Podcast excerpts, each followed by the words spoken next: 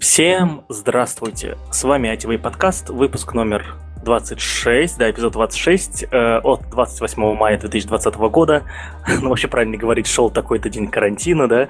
Вот, и сегодня с нами в виртуальной студии э, два основных ведущих подкаста ITV. Это я, Павел Калашников, я говорю вам привет. Это Лиза Сарычева, она сейчас находится в Москве. Лиза, как погода в Москву-Сити? Всем привет, погода просто отличная. И сегодня у нас два потрясающих гостя из подкаста «Базовый блок», а, подкаста про блокчейн. Это Сергей. Сергей, скажи привет и где ты находишься?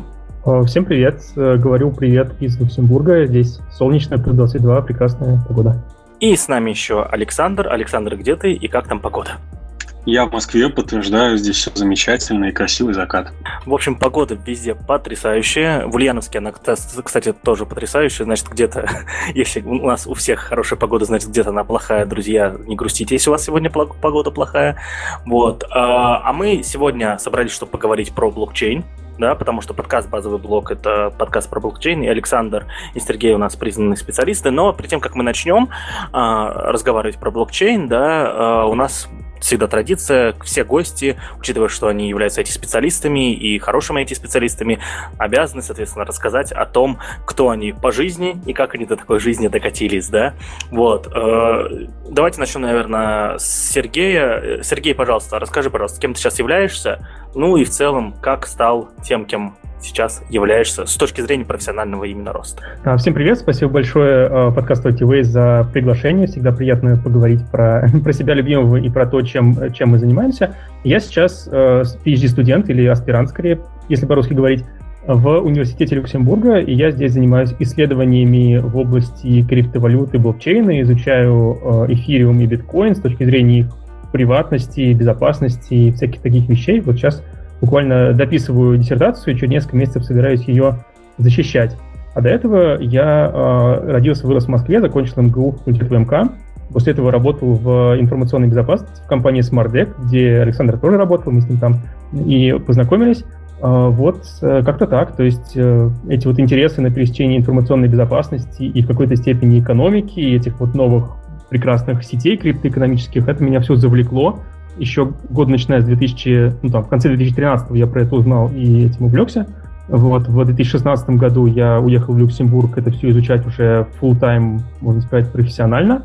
Вот, и примерно тогда же, чуть позже, мы запустили подкаст «Базовый блог», где мы пытаемся э, на русском языке э, рассказывать, э, доносить качественную техническую информацию до русскоязычной аудитории, как там что устроено, потому что иначе знаете, как бы тут э, очень много такого шлака информационного, очень много непроверенной информации. Мы хотим э, смотреть в суть э, и разбираться на самом деле, как это работает. Так что вот вкратце, чем я занимаюсь.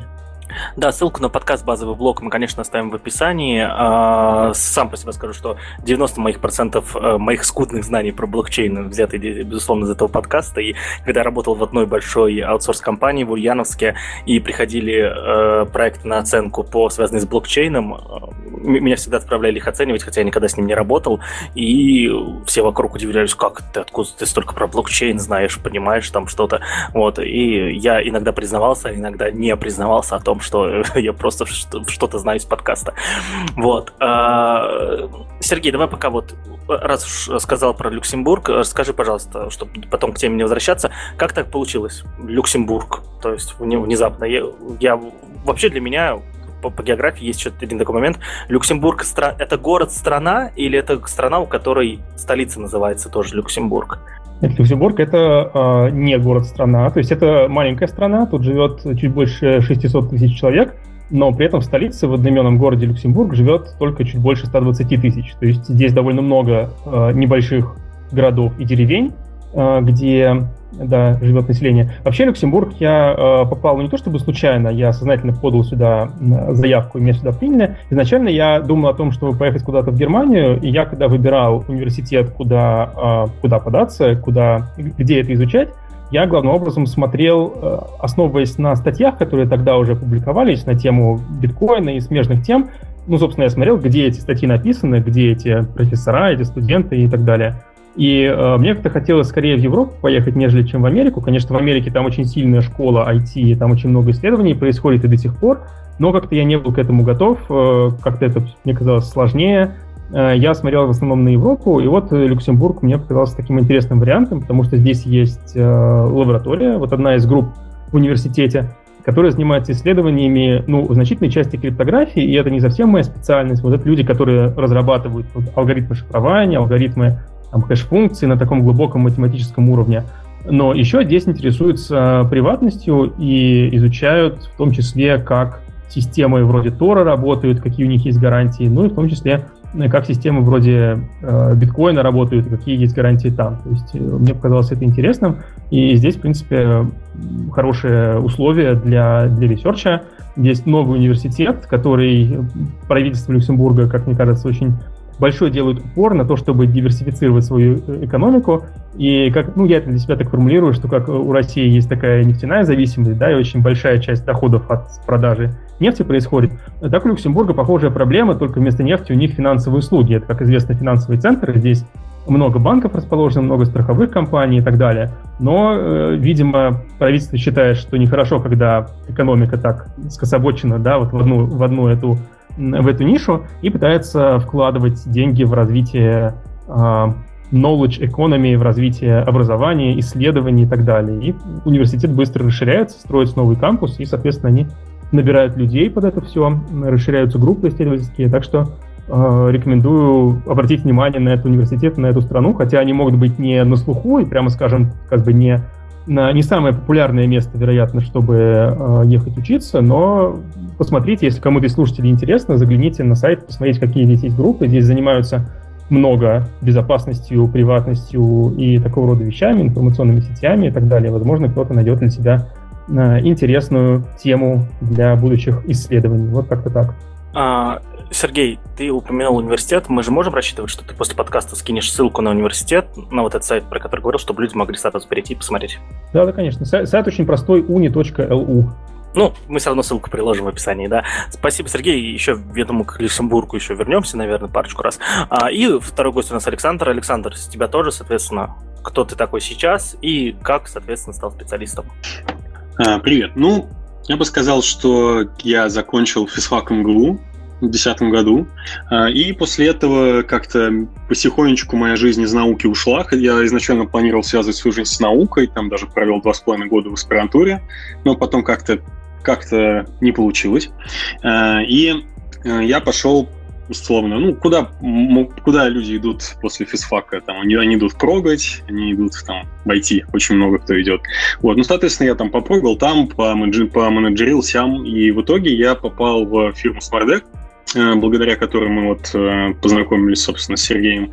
Я попал где-то в 2017 году, и так получилось, что я в ней возглавил э, направление бизнеса, связанное с блокчейном. Э, фирма на тот момент занималась информационной безопасностью, а в 2017 году э, тема безопасности с безопасности блокчейн-проектов была просто максимально горяча, потому что в то время, ровно в том году, произошло огромное количество взломов на какие-то совершенно невообразимые суммы денег, и всем очень понадобились сервисы, людей с подобными компетенциями в мире в целом не было. А, ну, то есть было, но их было буквально там по пальцам пересчитать. Вот. Ну и мы влились в с фирмой Smartdex, э, моей там сформированной командой в это дело. Ну и, в общем-то, с переменным успехом до сих пор этим занимаемся. Угу. А, перед тем, как мы перейдем конкретно в, в описание, да, что такое блокчейн, а, вот вкратце вопрос, как именно происходило, ну, вот смотрите, была компания SmartTech, да, до сих пор есть, я подозреваю, вот, а, она, соответственно, занималась компьютерной безопасностью, и как, как звучал тот момент, то, что, ребята, нам пора блокчейн, то есть что мотивировало, как это вообще произошло, вот, в, в, этот момент интересен. В какой момент компания решила еще вот направление себе даже целое а, Я бы сказал, что это была такая совершенно низовая инициатива, то есть это не шло не от э, высшего руководства, а это шло от прям рядовых сотрудников, которым было интересно, которые ресерчили. А, и я даже думаю, что Сергей может рассказать, потому что я, это даже с него это началось, я бы сказал. Да, да, тут есть такой прям очень четкий момент, который я помню, как мы встретились на конференции. Как раз в конце 2016 года я уехал в Люксембург, потом в начале 2017 была там конференция по информационной безопасности в Брюсселе.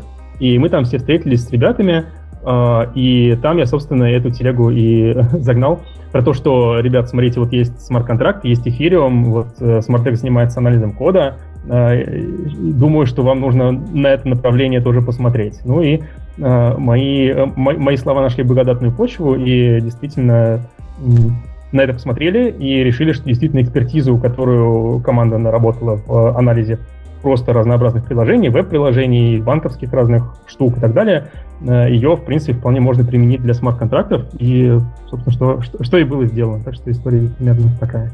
Ага. Ну, э, смотрите, у нас есть одно правило, которое мы всегда э, нашим гостям сообщаем только во время записи уже, да, это такая подставочка небольшая. Вот. Э, у нас э, вопрос такие, кто по жизни, как докатился до жизни такой, и поэтому у нас есть еще одно правило, называется «фильтруй базар», да, вот, э, такой провинциальный IT-подкаст, на самом деле, получается. А, и я попозже, на самом деле, я записал практически все слова, которые Сергей и Александр уже упомянули.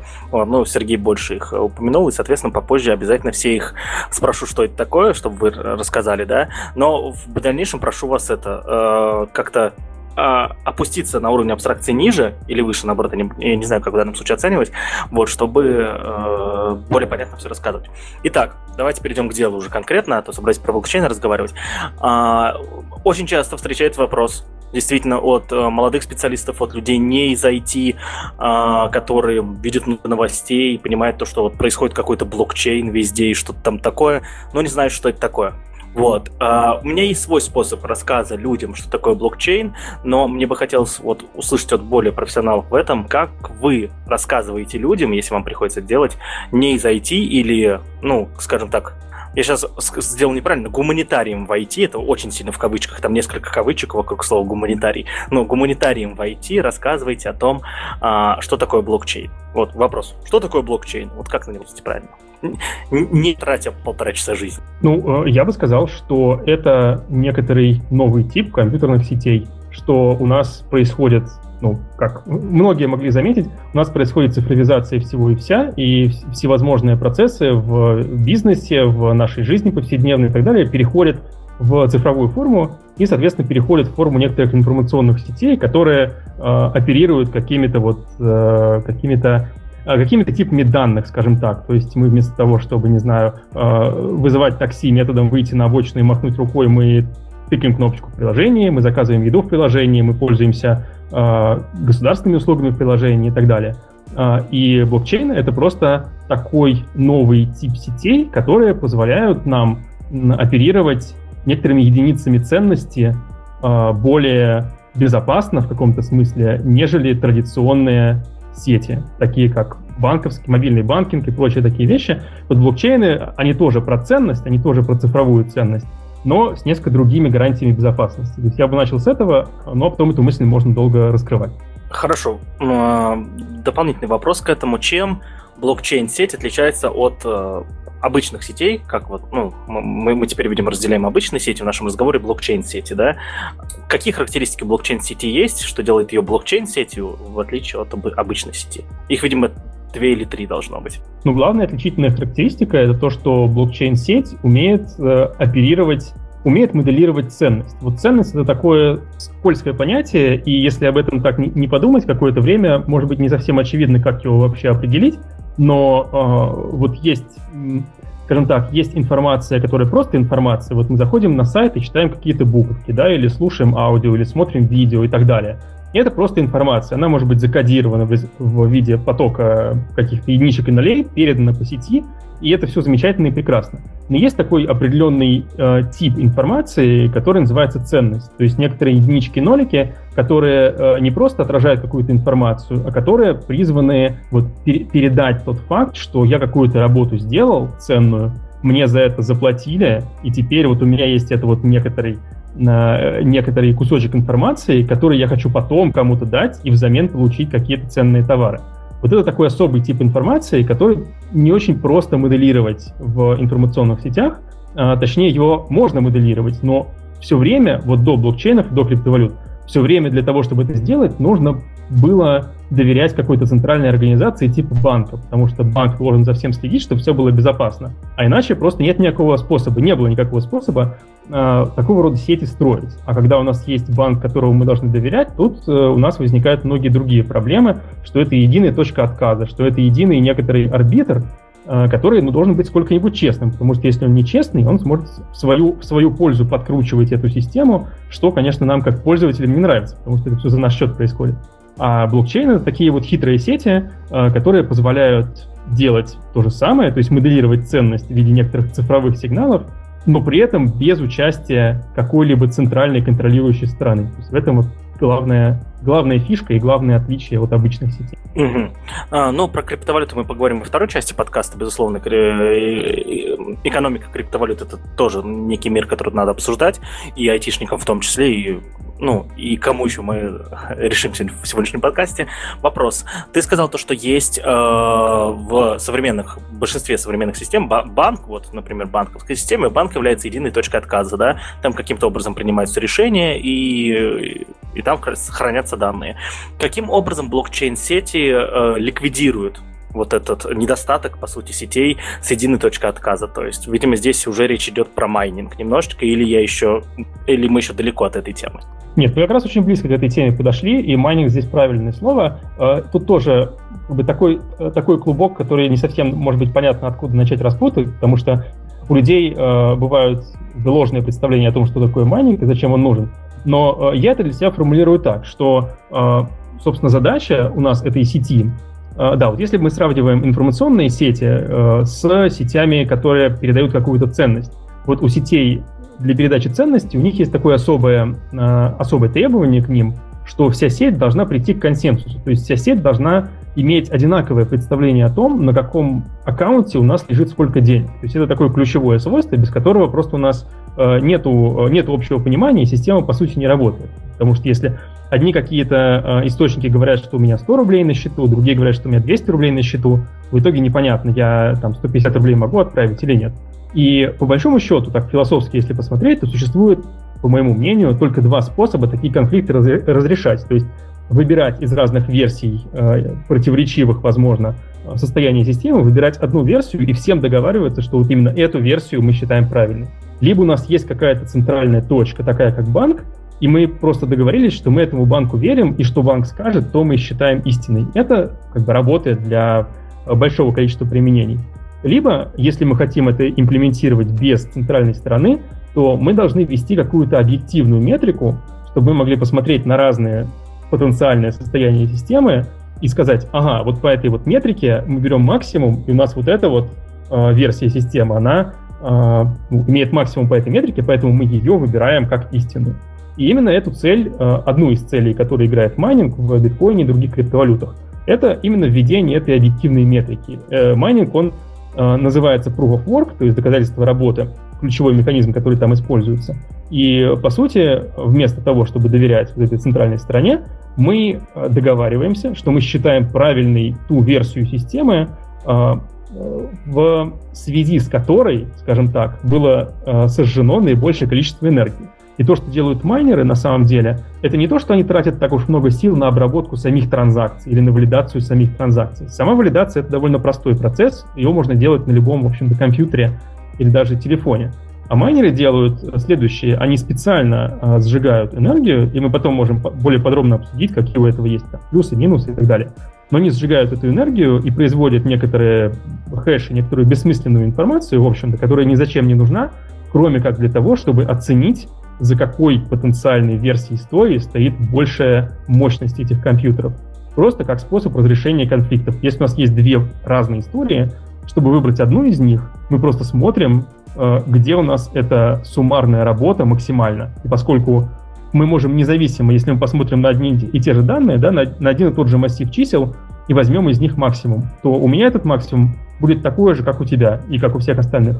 Именно это позволяет э, блокчейнам сходиться к единой версии истории и таким образом моделировать э, систему ценностей, где мы точно знаем, у кого сколько денег на счету, и по этому поводу разногласий не возникает. Ну или если не возникают, они очень быстро, э, быстро разрешаются и возвращаются к единой, единой версии.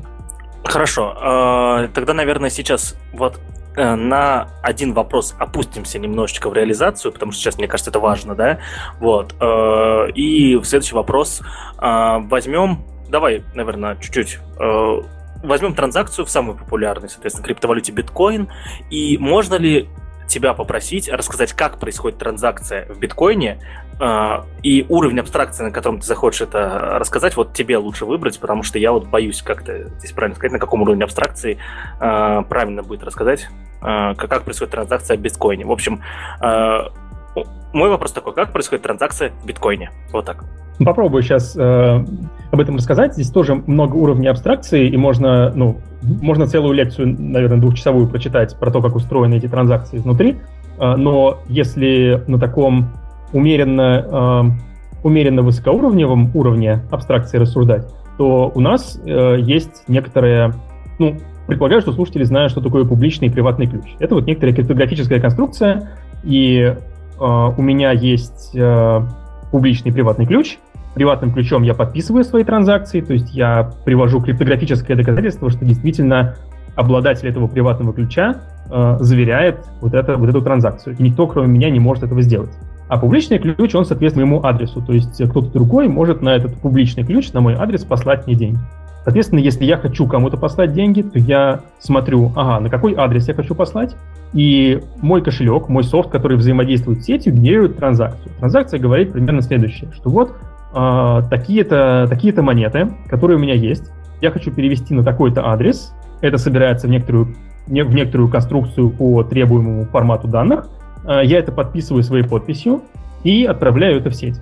Сеть состоит из компьютеров, которые друг с другом соединены, peer-to-peer э, сети, здесь нет никакого единого центра, они эту транзакцию распространяют, и какие-то из этих узлов являются майнерами. То есть мало того, что они просто слушают, что происходит в сети и передают транзакции друг другу, у них еще есть вот это оборудование, которое занимается генерацией новых блоков. Вот э, какой-нибудь майнер, а скорее всего все майнеры, э, мою транзакцию услышали, проверили, что она валидна, что у меня действительно есть такое количество денег, которые я пытаюсь потратить, и э, включили ее в э, заготовку следующего блока. То есть у каждого майнера есть вот этот некоторая заготовка, которая потенциально, возможно, станет следующим блоком.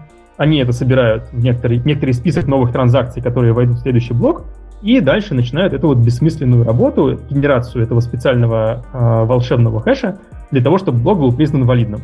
В соответствии со случайным процессом, в какой-то момент какой-то майнер найдет э, число, обладающее нужными свойствами, и с этого момента считается, что блок добыт, если моя транзакция в него вошла, то она считается подтвержденной. А, но а, подтверждения в биткоине, они не имеют свойства финальности, то есть они не то, что раз и навсегда, а вероятность, с которой моя транзакция в принципе может быть отменена, она не нулевая, но она очень быстро убывает. То есть, когда моя транзакция вошла только в один блок, и после этого блока ничего нет, в принципе, можно себе представить ситуацию, когда вдруг этот последний блок будет отброшен, и другая цепочка блоков, в которую не входит моя транзакция, будет признана правильной. Такое, в принципе, случается, из-за неидеального распространения информации по сети, из-за того, что ну, сеть имеет какие-то задержки, естественно.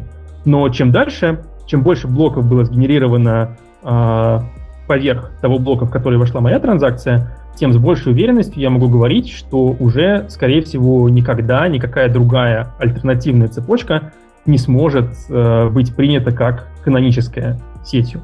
Соответственно, получатель транзакции, он тоже следит за э, цепочкой, за этим блокчейном, за последовательностью блоков, и он замечает, что, ага, вначале эта вот транзакция появилась просто в сети, э, мне кто-то пытается заплатить, но я пока не могу быть полностью уверен, что эти деньги дойдут в конце концов.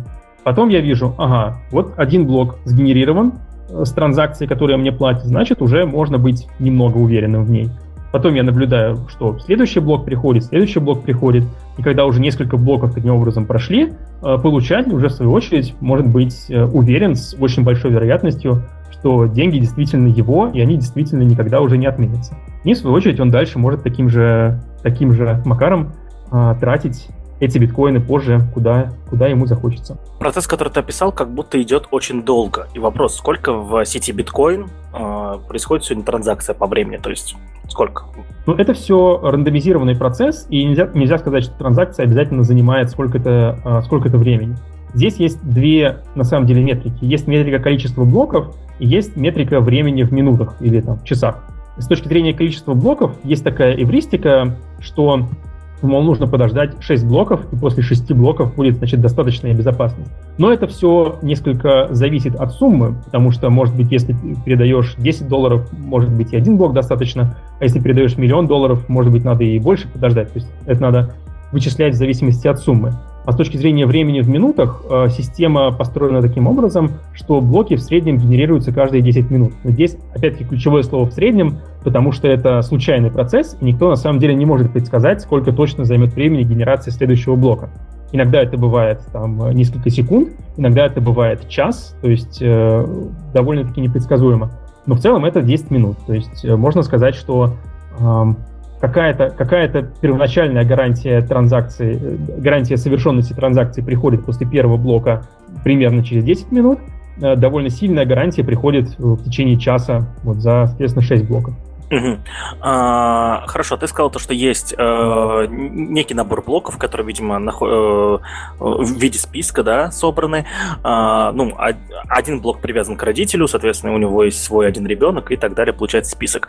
А, вопрос. Ты сказал, что то, что в блоке складываются транзакции, сколько обычно транзакций? Э, то транзакции именно э, по транзакции здесь подразумевается передача биткоинов одному пользователю другому. Сколько транзакций в блоке складывается или тоже супер рандомизированный процесс? Ну, то есть какая формула, наверное, вот, наверное, вот такой вопрос. А, ну, здесь ситуация такая. А, майнеры, вот те ребята, которые эти блоки добывают, они получают за это награду, которая складывается из некоторой константной награды за каждый блок, плюс сумма комиссии, которые платят все транзакции. Поэтому майнеры, конечно, хотят побольше транзакций включить в блоки. Но на это есть ограничения, и протокол э, ограничивает максимальный размер блока э, для того, чтобы, э, чтобы простые пользователи на простых компьютерах все-таки сохранили за собой возможность независимо проверять все, что происходит. Потому что если у нас будет происходить там миллион транзакций в секунду, то просто обычный компьютер не будет справляться с их валидацией, соответственно, придется верить кому-то, верить каким-то мощным компьютерам, что все происходит по правилам. А сама сеть, если мы про биткоин говорим в первую очередь, сама цель этой системы в том, чтобы каждый мог независимо удостовериться, что э, никто не печатает деньги из воздуха, что никто ни у кого не крадет ничего и так далее. Вот сейчас я смотрю прямо на сайт, э, один из сайтов, который называется Explorer, то есть сайты, которые показывают транзакции и блоки. И по количеству транзакций, несколько последних блоков, это порядка 2800, 3000, 2600, 2400. То есть обычно 2-3 тысячи транзакций входит в каждый блок, то есть вот за каждые примерно 10 минут. И блоки, соответственно, они э, практически все полные. То есть это вот метрика, э, ну, опять-таки, можно углубляться в детали, там есть такая метрика, которая называется вес или weight блока, которая ограничена четырьмя тысячами. И опять-таки по нескольким последним блокам это буквально вот там 3993, 3998. То есть э, блоки обычно довольно-таки забиты, и обычно в каждый блок входит 2-3 тысячи транзакций. Угу. Давайте сейчас э, еще один вопрос, наверное, и потом перейдем дальше уже. Э, вопрос такой. Как э, распределяется, соответственно, комиссия между майнерами? Э, в случае с proof of, с proof of work, э, переводя на русский, это доказательство работы, да? Да, доказательства работой.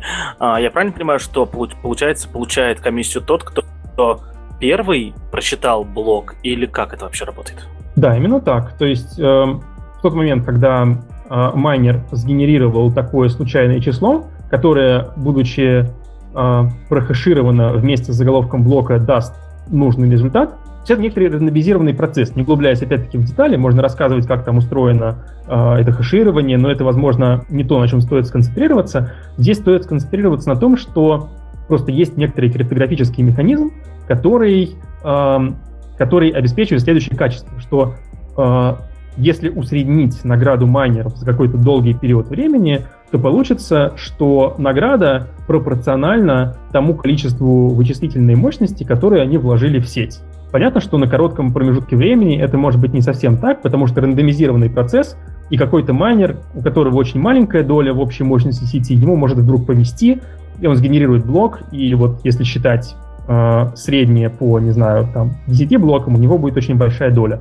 Но в долгосрочной перспективе идея состоит в том, что чем больше ты э, энергии предоставляешь сети, тем большую долю э, наград за блок ты таким образом забираешь. Что э, приводит к тому, что майнеры соревнуются друг с другом, и у майнеров есть экономическая мотивация все больше закупать оборудование, э, увеличивая общую мощность сети, находить все более дешевые источники электроэнергии, тем самым уменьшая свои расходы и тоже э, увеличивая чистую прибыль своего бизнеса. И в результате такая гонка, э, кто больше энергии э, приведет в эту сеть, ведет к тому, что эту сеть становится сложно атаковать, потому что для того, чтобы переписать историю для майнера, нужно, ну, это известно как атака 51%, то есть нужно обладать более чем половиной общей мощности для того, чтобы иметь возможность переписывать старые блоки и делать такого рода атаки, что считается очень плохим сценарием.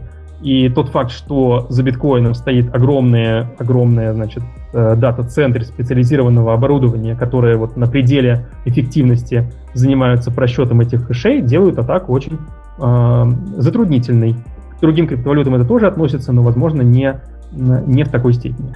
Соответственно, я правильно понимаю то, что чисто гипотетически, если вдруг я, вот, Павел Калашников, стану хозяином а, 51%, а, видимо, имеется в виду не 51% именно, а 50% плюс 1, да, вот, э, ну, не плюс 1%, а больше 50% насколько возможно.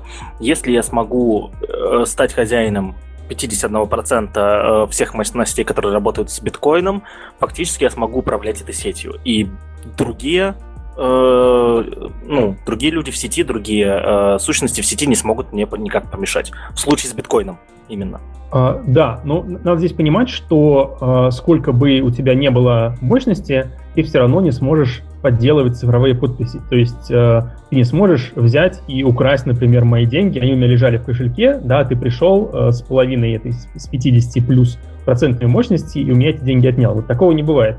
Что можно себе представить, это что ты сделаешь какую-то транзакцию, купишь какой-то товар или что-то другое, э, получишь этот товар, а потом перепишешь последние блоки блокчейна и заберешь себе свои деньги обратно. То есть у тебя будет и этот товар, который ты купил, и деньги ты тоже вернешь.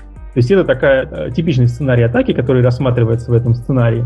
Но, конечно, э, все равно, несмотря на то, что майнеры не могут напрямую украсть деньги у пользователей, все равно такого рода сценарии, они ну, представляют они, очевидно, если такое произойдет, это подорвет доверие к системе, потому что, э, ну, можно будет действительно, э, во-первых, делать вот это, да, откатывать свои собственные транзакции, во-вторых, можно будет э, заниматься цензурой, то есть э, можно будет не пускать какие-то определенные адреса и из каких-то определенных адресов транзакции не пускать в сеть. Если у нас э, множество майнеров э, диверсифицировано, то есть ни у кого нет абсолютного большинства, то даже если какие-то отдельные майнеры пытаются меня цензурировать, все равно моя транзакция рано или поздно пройдет через какого-то другого майнера, который значит, не, не пытается делать цензуру.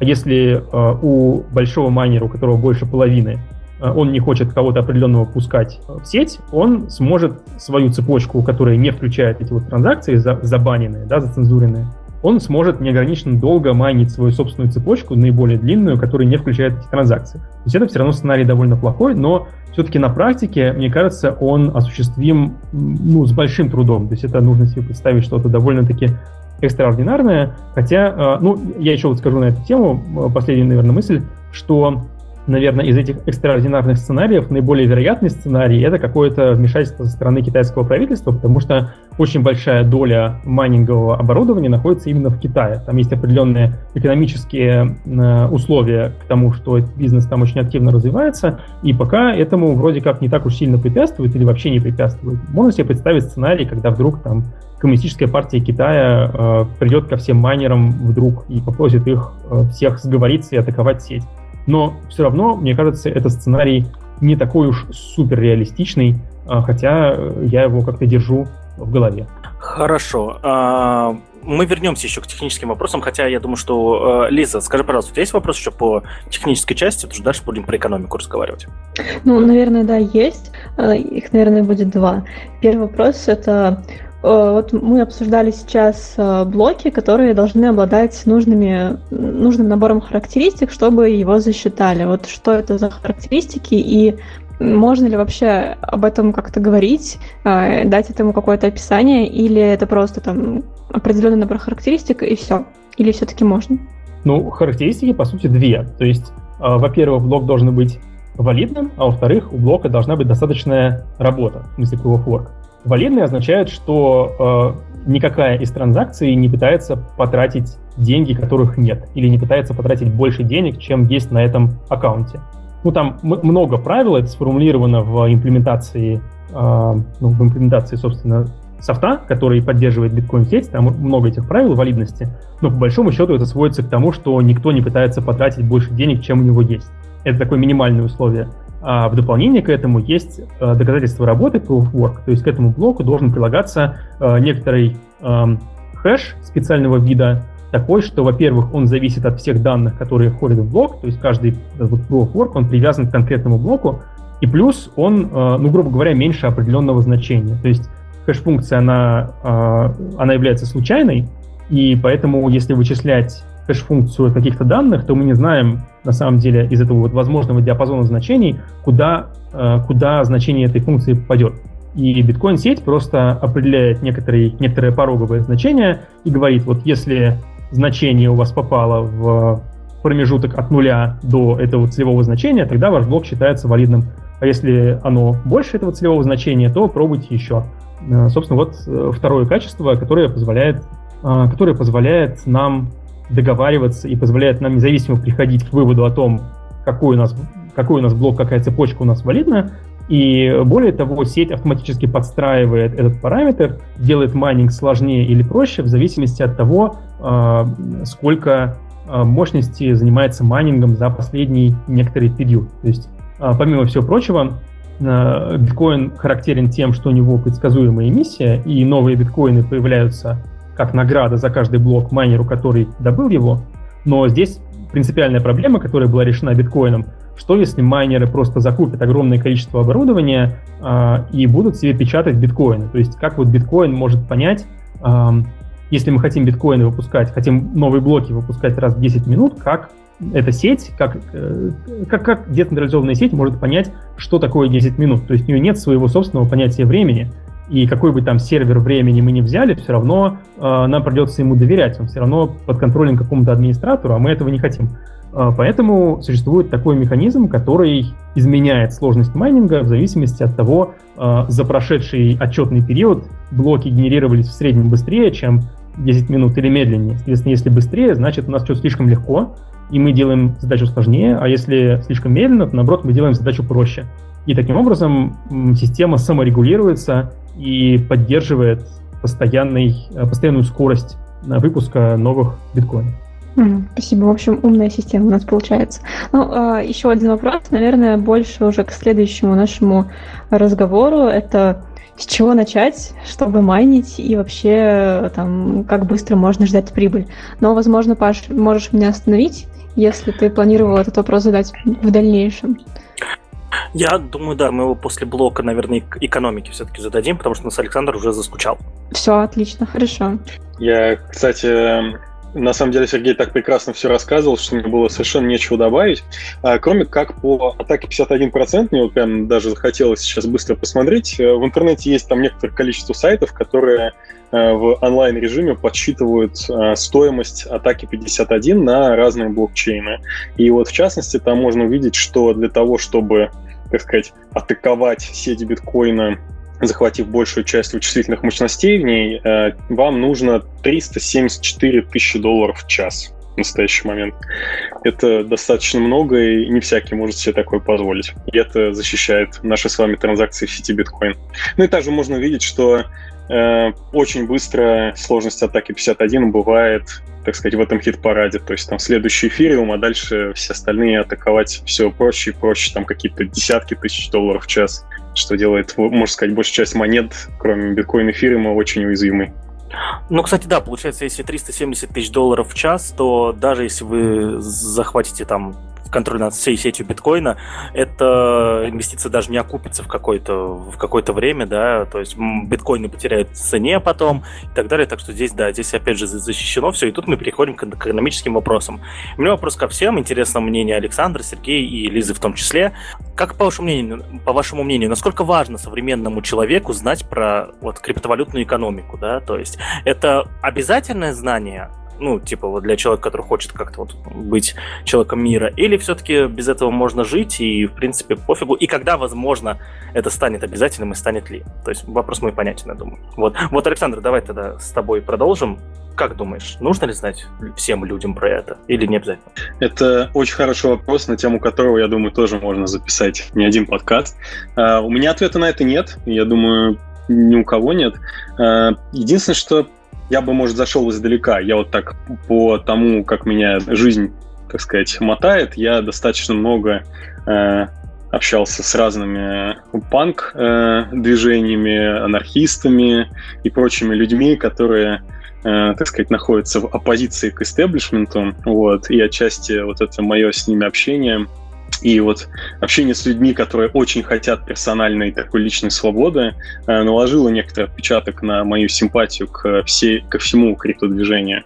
Вот. И мне кажется, что э, понимать, как, э, как это устроено, хотя бы в общих чертах, хотя бы на пальцах, понимать, что это не про, что биткоин это не объект, не, как сейчас забыл слово, не, не, не объект торгов, не объект, на чем можно заработать, э, не объект спекуляции, вот, а это именно свободные деньги. Э, вот, вот это понимание, наверное, неплохо бы, э, чтобы имели все, что биткоин сделан не с целью создания нового объекта торговли, а биткоин сделан с целью создания свободных денег. Э, у тебя просто появляется еще один вектор свободы. То есть, в частности, э, про деньги можно много говорить, очень много сейчас, как мы все знаем, критики монетарной политики, э, что там наше государство, оседлав станки по печатанию денег, генерирует там тоннами инфляцию, что люди беднеют из-за этого, корпорации от этого выигрывают. С этим можно спорить, но тем не менее, абсолютно очевидно, что наши с вами деньги очень во многом не в нашей с вами власти. А биткоин возвращает человеку власть над своими деньгами. И это, мне кажется, то, что делает его по-настоящему ценным для широкого круга людей. А, Лиза, что ты думаешь по этому вопросу? Ой, я, кажется, перебил Сергея, прошу прощения. Ну вот, Лиза, давай. Окей. Okay. Uh, ну, я, наверное, а, поддержу оратора выше, э, и это, наверное, выбор каждого человека, но я скорее больше за то, что каждый современный человек должен обладать финансовой грамотностью в первую очередь и уже принимать решение, нужно ли ему разбираться а, в блокчейне и во всем этом деле в криптовалюте. Но, наверное, да, это дает человеку больше возможностей и, и как больше свободы, да, как мы здесь говорим. И скорее это, это будет не лишним. Вот так я скажу. Это знание, поэтому э, я в свое время тоже заинтересовалась, и даже помню, что я вот, Паша, к тебе приходила с этим вопросом, ты мне ничего не рассказал, и мне пришлось самой э, изучать этот вопрос. Вот. Но я не пожалела, и сейчас, например, когда я сталкиваюсь с, с новостями, с разговорами там, своих коллег, знакомых, э, я понимаю, о чем они говорят, и какие-то вещи я ну, беру себе, мотаю на ус, как говорится, и запоминаю, о чем они говорят, и ну, предполагаю на будущее, как бы я могла использовать эту информацию для себя. Если бы я эту информацию, допустим, не знала и не разбиралась э, в блокчейне, в, криптовалю... в криптовалюте, э, наверное, для меня бы это было пустым звуком, и в будущем бы это мне никак не пригодилось. Вот, поэтому я скорее за то, что нужно разбираться, и это было бы, да, не лишним. Я не помню историю, когда ты ко мне приходил задать интересные вопросы. Вот. Э, мы, мы потом с тобой обсудим. Я думаю, это был, был какой странный разговор, скорее всего, я, это, я, это я тебя даже кухне, не помню. в твоем доме. О, очень странно, не помню. Ладно, неважно, чем мы там на кухне, это о чем разговаривали.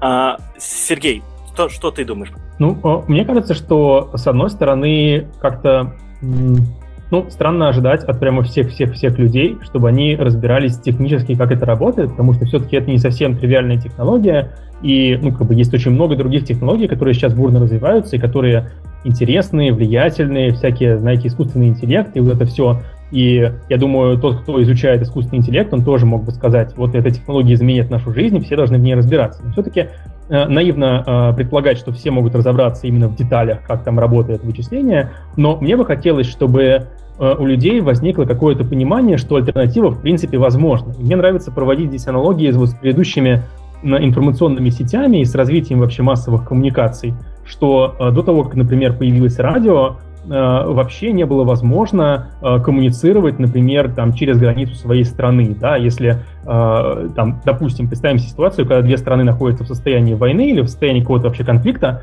и, соответственно, граница закрыта, и правительство контролирует весь поток людей, поток информации через границу. И идея о том, что можно поставить у границы радиовышку и транслировать свою там, пропаганду или свою, не знаю, правду жизни, как это ни назови, через границу, без всяких, э, без всяких на то препятствий. Это просто некоторая новая, новая реальность, с которой пришлось считаться в 20 веке вот странам, которые, э, которые в такой ситуации оказались.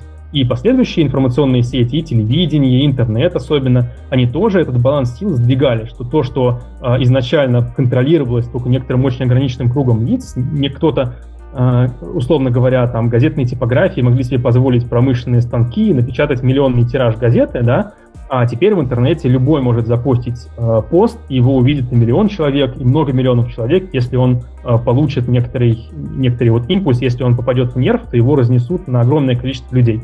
И мне кажется важным понимать, что биткоин нам дает такого рода альтернативу в смысле денег. То есть, мне кажется, у многих людей есть такое понимание, э, ну просто вот некоторые правила игры, которые э, у людей в голове есть, что ну, в конечном итоге все деньги контролирует государство. В конечном итоге, если мой банковский счет захотят заморозить, его заморозят. Я могу потом пойти в суд, пытаться это оспаривать, но, но в принципе вот я весь во власти нахожусь этой системы. Это может быть, это может играть мне на руку, это может играть против меня, но я вот в этих правилах нахожусь.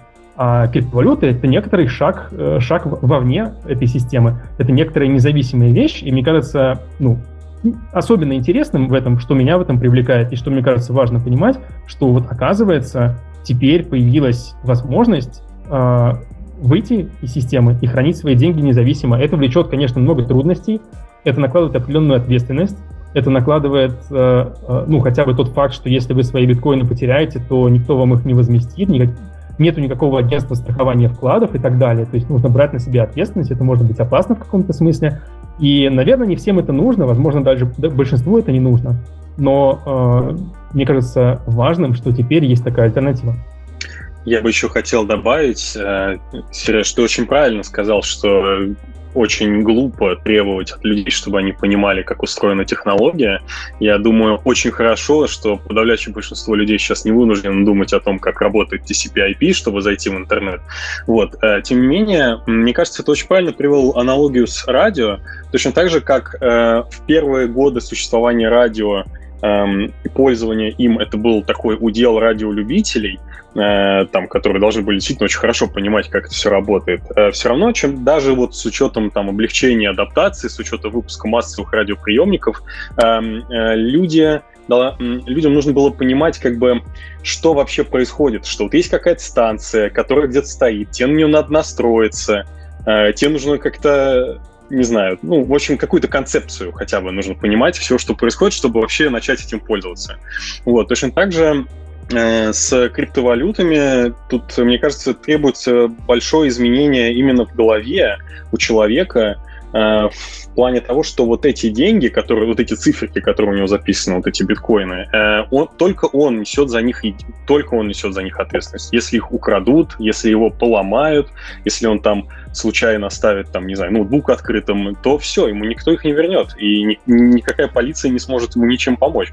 Вот, то есть он выходит из системы контроля, Э, и со всеми плюсами и минусами этого решения. И это, я бы сказал, достаточно мощный э, сдвиг в парадигме вообще восприятия э, денег, и который достаточно сложно осознать. И даже я вижу, что многие люди, которые уже вошли в криптоэкосистему, они не до конца это осознают. И что ответственность лежит исключ... что ответственность на твои деньги лежит только на тебя. Это что-то совершенно новое. Ну да, то есть действительно какой-то новый мир, и да, для расширения кругозора, я думаю, всем надо понимать э, и экономику э, современную криптовалютную, да, которая... Э, я вот я думаю, что криптовалютная экономика, по крайней мере, при нашей жизни никогда не станет основной экономикой, да, в плане денег. Если кто-то со мной не согласен, пожалуйста, перебейте, да, если никто сейчас не перебьет, значит, все согласны с этим. Вот. А, и вот чтобы дальше говорить про экономику, э, давайте начнем с того самого момента, когда это стало мега популярно. Это тот самый, кажется, это был 2018 год, да, когда в течение 7-8 месяцев стоимость биткоина и всех криптовалют росла просто неимоверно. Биткоин стоил в какой-то момент больше 20 тысяч долларов, а сейчас биткоин стоит, я подозреваю, я давно смотрел, недели три назад, но там было где-то 8 тысяч долларов или 6 даже, ну, то есть что-то около такого, да. Вот, подскажите, пожалуйста, что вообще было вот два года назад с экономической точки зрения, что произошло и почему все откатилось э, по стоимости биткоинов на, на вот э, уровень сегодняшнего дня? Ну, давайте я начну. На самом деле, э, то, что произошло 2-3 года назад, ну, это был такой э, пузырь, в общем-то, это как бы не уничижительный термин, а это вполне, мне кажется, естественное развитие рынка, когда появляется новая прорывная технология, и, э, во-первых, есть некоторая первая волна энтузиастов, которые э, чересчур оптимистично смотрят на технологию просто потому, что они такие технологисты, они такие энтузиасты, они э, горят этими новыми технологиями, им кажется, что вот только нужно людям объяснить, и все это воспримут, и все этим будут пользоваться, а потом следующей волной приходят э, спекулянты и такие не очень, э, не очень честные персонажи, которые пытаются на, этим наж... Э, на этом нажиться, пользуясь тем, что э, технология уже есть, а люди еще плохо, э, плохо разбираются. Тем более, когда дело касается денег, э, посулив, э, посулив перспективы огромного роста инвестиций, каких-то баснословных прибылей, очень легко собрать у наивных инвесторов деньги, а потом э, уйти с ними в закат. То есть здесь, э, на самом деле, вот в 2017-2018 году появился такой огромный спектр проектов в блокчейн-области разной степени э, скамовости. Вот скамом мы называем проект, который вообще откровенно даже не пытается ничего делать, а просто хочет собрать деньги и с ними убежать. Э, это как бы один край спектра. А другой край спектра — это проекты, которые действительно честно пытаются имплементировать какие-то новые прорывные идеи и собирают деньги на это. И тут есть такой спектр, то есть можно представить себе проект посередине, то есть он как бы пытается что-то делать, но его идеи, его э, то, что он пытается реализовать, оно, скорее всего, невоплотимо, скорее всего, никому не нужно, но как бы, кто же знает, на самом деле, в инновационной экономике никто же не знает наверняка, что взлетит, поэтому, может быть, взлетит и это. Тут какая-то набралась критическая масса людей, которые стали запускать свои проекты, и пользуясь таким довольно, мне кажется, узким окном возможностей, которое сейчас уже определенно точно закры- закрылось, а когда технология уже была готова, а регуляции еще не были готовы, и регуляторы еще не успели обратить на это внимание.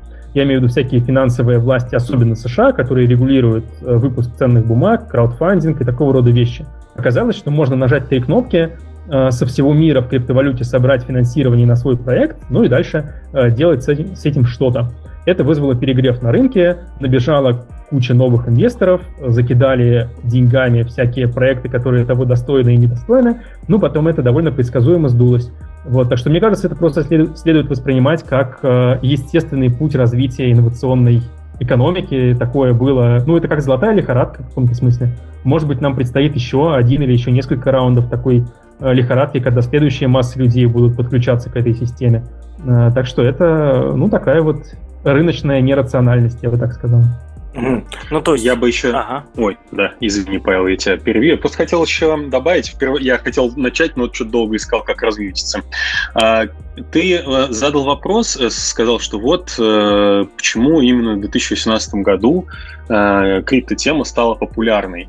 И мне кажется, что это вопрос в себе уже таящий э, некоторую, некоторую, как мне кажется, оговорочку. Э, что значит популярный? Я вот только что открыл, э, какая там э, капитализация биткоина была в тот момент, и она составляла в тот момент где-то 300 миллиардов долларов это вообще абсолютно ничтожная сумма по сравнению с тем, что сейчас, например, на одной только Нью-Йоркской бирже крутится примерно 25 триллионов долларов. Э, то есть э, популярность, э, это все равно, она все равно очень условная. Все равно исчезающе мало количество людей, если так в процентах посчитать от населения Земли, пользуются, пользуются любыми криптовалютами. И, и и если, и так, если так смотреть, то у биткоина было, и у всех там криптовалют было несколько, несколько всплесков популярности. Можно прям по истории посмотреть, там, когда там биткоин преодолел там, один психологический барьер, другой психологический барьер. А, вот.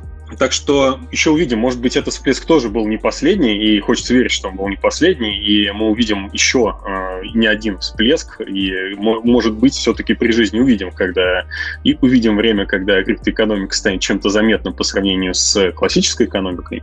Э, вот. И второе, что я хотел еще сказать, это э, почему произошел некий очередной всплеск э, интереса к криптотеме.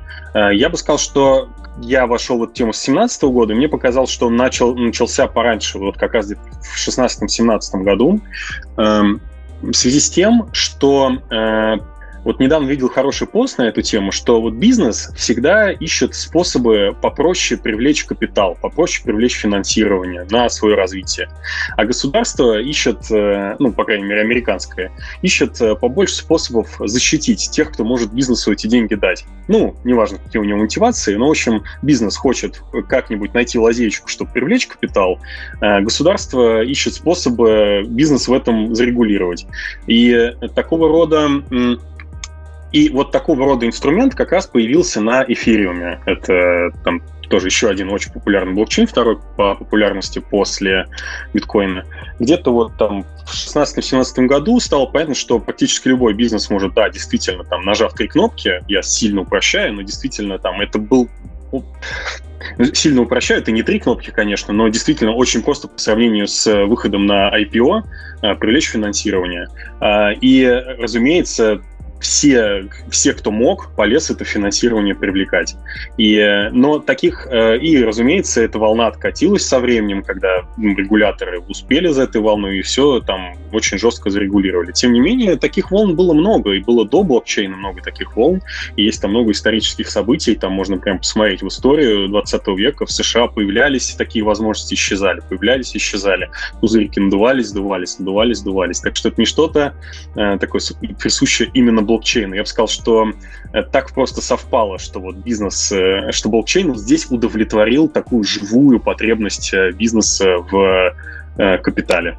Окей, Александр, ты упомянул слово IPO, просьба расшифровать, что это такое, ну и, видимо, сразу рассказать, что такое ICO, коль уж. Вот. Оп, извиняюсь, опять долго искал, как размьютиться. IPO я не являюсь финансистом. Э, ну, это такое первичное публичное предложение. Это, условно, в моих э, упрощенных представлениях э, момент, когда фирма, когда компания предоставляет свои акции для торговли на вторичном рынке, на бирже. Соответственно, таким образом она привлекает капитал от инвесторов, э, которые захотят потом эти акции, может быть, там, перепродать на этом вторичном рынке. А, а ICO — это э, был, был некого рода суррогат, когда эм, вот как раз в 16, 17, 17 году э, фирмы предлагали людям для покупки не свои акции, а некие токены так это называлось. Эм, токены э, в разных случаях э, там играли в бизнесе вот конкретного там предприятия. Э, в подавляющем большинстве, еще, в подавляющем большинстве случаев это был еще не существовавший бизнес, но в предполагаемом бизнесе токены могли играть совершенно разную роль, начиная от там буквально дубликата акции э, и там от аналога какого-то физического актива, от права на физический актив, э, и заканчивая какой-то вот утилитарной ролью внутри э, бизнес-модели. Ну вот там в частности, там не знаю, можно вспомнить разные игровые валюты, в которых э, там мы когда играем в какую-нибудь игру там на мобильнике, мы покупаем какую-то внутриигровую валюту, вот так, такого рода. Э, и вот если бы эта игра захотела выйти на ICO, она бы могла э, оптом продать там не знаю, 100 миллионов э, внутренних золотых монеточек э, под залог того, что потом в игре, там, ты сейчас купишь монеточку за доллар, потом в игре эта монеточка будет стоить 20. Ты сможешь ее перепродать, другие люди там смогут э, этим потом пользоваться. Э, я уже немножко запутался, но мне кажется, я более-менее рассказал, э, что из себя ICO представляет. Ну, грубо говоря, вот это предоставление людям э, такого рода покуп, предоставление людям возможности купить э, некие сущности, имеющие отношение к твоему бизнесу, самые разные посредством блокчейна. Угу. И получается, что ICO – это часть того самого пузыря, о котором мы говорим, когда, соответственно, инвесторы, видя новую технологию, что-то новое, господи, там скоро будут триллионы, э, вкладывались в, в токены, да, по сути, покупали токены, которые ничего не значили, и большинство из них, по моим данным, у меня нет точной статистики, но как э, пользователь сети я точно знаю, что большинство этих ICO, э, про, ну, ICO-то сами не провалились, деньги-то не собрали, но продукты так и не случились, потому что что-то я не являюсь пользователем огромного количества криптовалютных приложений, ну или криптоприложений вообще. Вот. Э, я, я правильно понимаю, что это, в принципе, была часть пузыря, которая, соответственно, лопнула? А, да, это была, разумеется, это была часть пузыря, потому что, ну, как, когда люди увидели, что можно с легкостью за за две недели суровой маркетинговой работы и все, привлечь э, много миллионов денег, и за это не отвечать никак по закону. Разумеется, в это кинулось очень много сомнительных личностей. Э, тем не менее, я бы не, я бы не чесал всех под одну гребенку, и достат, ну, какое-то количество проектов, которые собрали эти деньги, они действительно имели э, светлые намерения э, сделать продукт, э, Просто это оказалось нелегко, и э, много кто завяз, и э, на этапе разработки и так ничего не заделиверил, и втихую закрылся. Но также есть и проекты, которые в общем-то, вполне себе заделиверили продукты. И я только вот сейчас боюсь сходу кого-то так э, случайно обидеть и не назвать, или назвать лишних. Но вот, в частности, вот там, кажется, вот Сергей, поправь меня, если я ошибаюсь, кажется, вот браузер Brave, он вполне себе вот работает, заделиверили его. Э, под него собирали деньги. Огромное количество проектов, эм, которые имеют отношение к финансам, тоже там кто-то из них собирал деньги на ICO, кто-то нет. Но, в общем-то, сделали проект, проект работает, и у него есть пользователи, и пользовательская база растет. Так что всех под одну гребенку я бы не чесал, но, ну да, меньшинство действительно что-то сделало. Я бы еще здесь добавил э, по двум аспектам. Во-первых, ну да, Brave действительно это проект, который э, собрал ICO в 2017, кажется, году, и тоже там много миллионов они собрали. Э, мне бы хотелось вспомнить еще сам Ethereum, который провел ICO еще до того, как это стало мейнстримом, и до того, как это стало называться ICO, мне кажется, даже. Когда это называлось CrowdSale, в 2014, кажется, году э, команда, которая впоследствии разработает Ethereum, она собирала э, примерно таким же образом деньги на свое развитие, биткоины главным образом, и она, собственно, реализовала свои замыслы и запустила сеть, которая стала очень популярной и которая стала основой для этого следующего, следующей волны адопшена или следующего пузыря, как на это не посмотри. Это, мне кажется, пример э, удачного проекта. А что я хотел добавить еще по предыдущему, по э, тому, чем отличается IPO от ICO, помимо множества регуляторных различий, все-таки надо понимать, что IPO происходит на довольно поздней стадии в развитии компании, после того, как она уже собрала несколько раундов приватного финансирования, у нее уже есть пользователи, какие-то прибыли, но это уже устоявшаяся компания, и вот потом она выходит на IPO как уже чуть ли не финальный чуть ли не финальная стадия, ну или, по крайней мере, э, как такое точно окончание э, стадии, когда компания является стартапом. То есть она вот выходит на IPO, и это уже не стартап, это уже просто большая устоявшаяся компания. А ICO все-таки они собирали деньги и продавали свои токены вообще до всего, до продукта, до запуска, до как, какого-либо трекшена и какой-либо прибыли. Вот, то есть собирали деньги примерно только под собственные обещания. По крайней мере, очень большая часть из этих проектов так делали. Не то чтобы это было плохо само по себе, но просто, мне кажется, это значимое отличие от IPO. Ага. А, э, спасибо. И, соответственно, с, следующий вопрос, он как раз-таки про одно из самых популярных ICO последних лет, да. Это э, ICO под названием Тон от Телеграма, да. Я правильно понимаю, что это было ICO? Вот. Э, и и ну, чтобы вы понимали, как э, сегодня, уважаемые слушатели, вы, уважаемые гости, почему сегодня у нас находится базовый блок, потому что несколько выпусков назад мы обсуждали новости о том, что Тон закрылся, и поняли то, что мы совершенно не можем обсуждать блокчейн-новости, и вообще скучно получилось, грустно и тупо. А, уважаемые гости, скажите, пожалуйста, если в подкасте «Базовый блок» а, выпуск о том, где подробно рассказывается, почему Тон закрылся, а если нет, то расскажите, пожалуйста, нам сейчас здесь. Ну, выпуска такого нету, не знаю даже... Я, честно говоря, не уверен даже, что он будет, учитывая развитие событий. Вообще, тон такая довольно странная вещь, и мне с самого начала казалось, что что-то здесь, э, ну не то чтобы нечисто, но какой-то это проект немножко мутноватый. Как я это понимаю, э, дело было примерно так, что вот есть Павел Дуров с командой Telegram, у которых там умные э, математики и программисты, в какой-то момент они решили написать собственный блокчейн и сделать собственную экосистему вокруг Телеграма, которая бы, помимо прочего, включала в себя еще и криптовалюту, основанную на их собственном блокчейне и они собрали под это деньги. Э, не знаю, насколько корректно называть бы это было ICO. Наверное, можно это называть ICO, но в отличие от многих э, ранних ICO 17 там, или 18 года, оно, насколько я понимаю, вот поправь, поправь, поправь меня, Саша, если ты, может, знаешь, если я не прав, но, по-моему, у них же был sale на инвесторов только. То есть они, э, в общем-то, привлекали финансирование как такой обычный стартап, просто через токены. Это ведь так?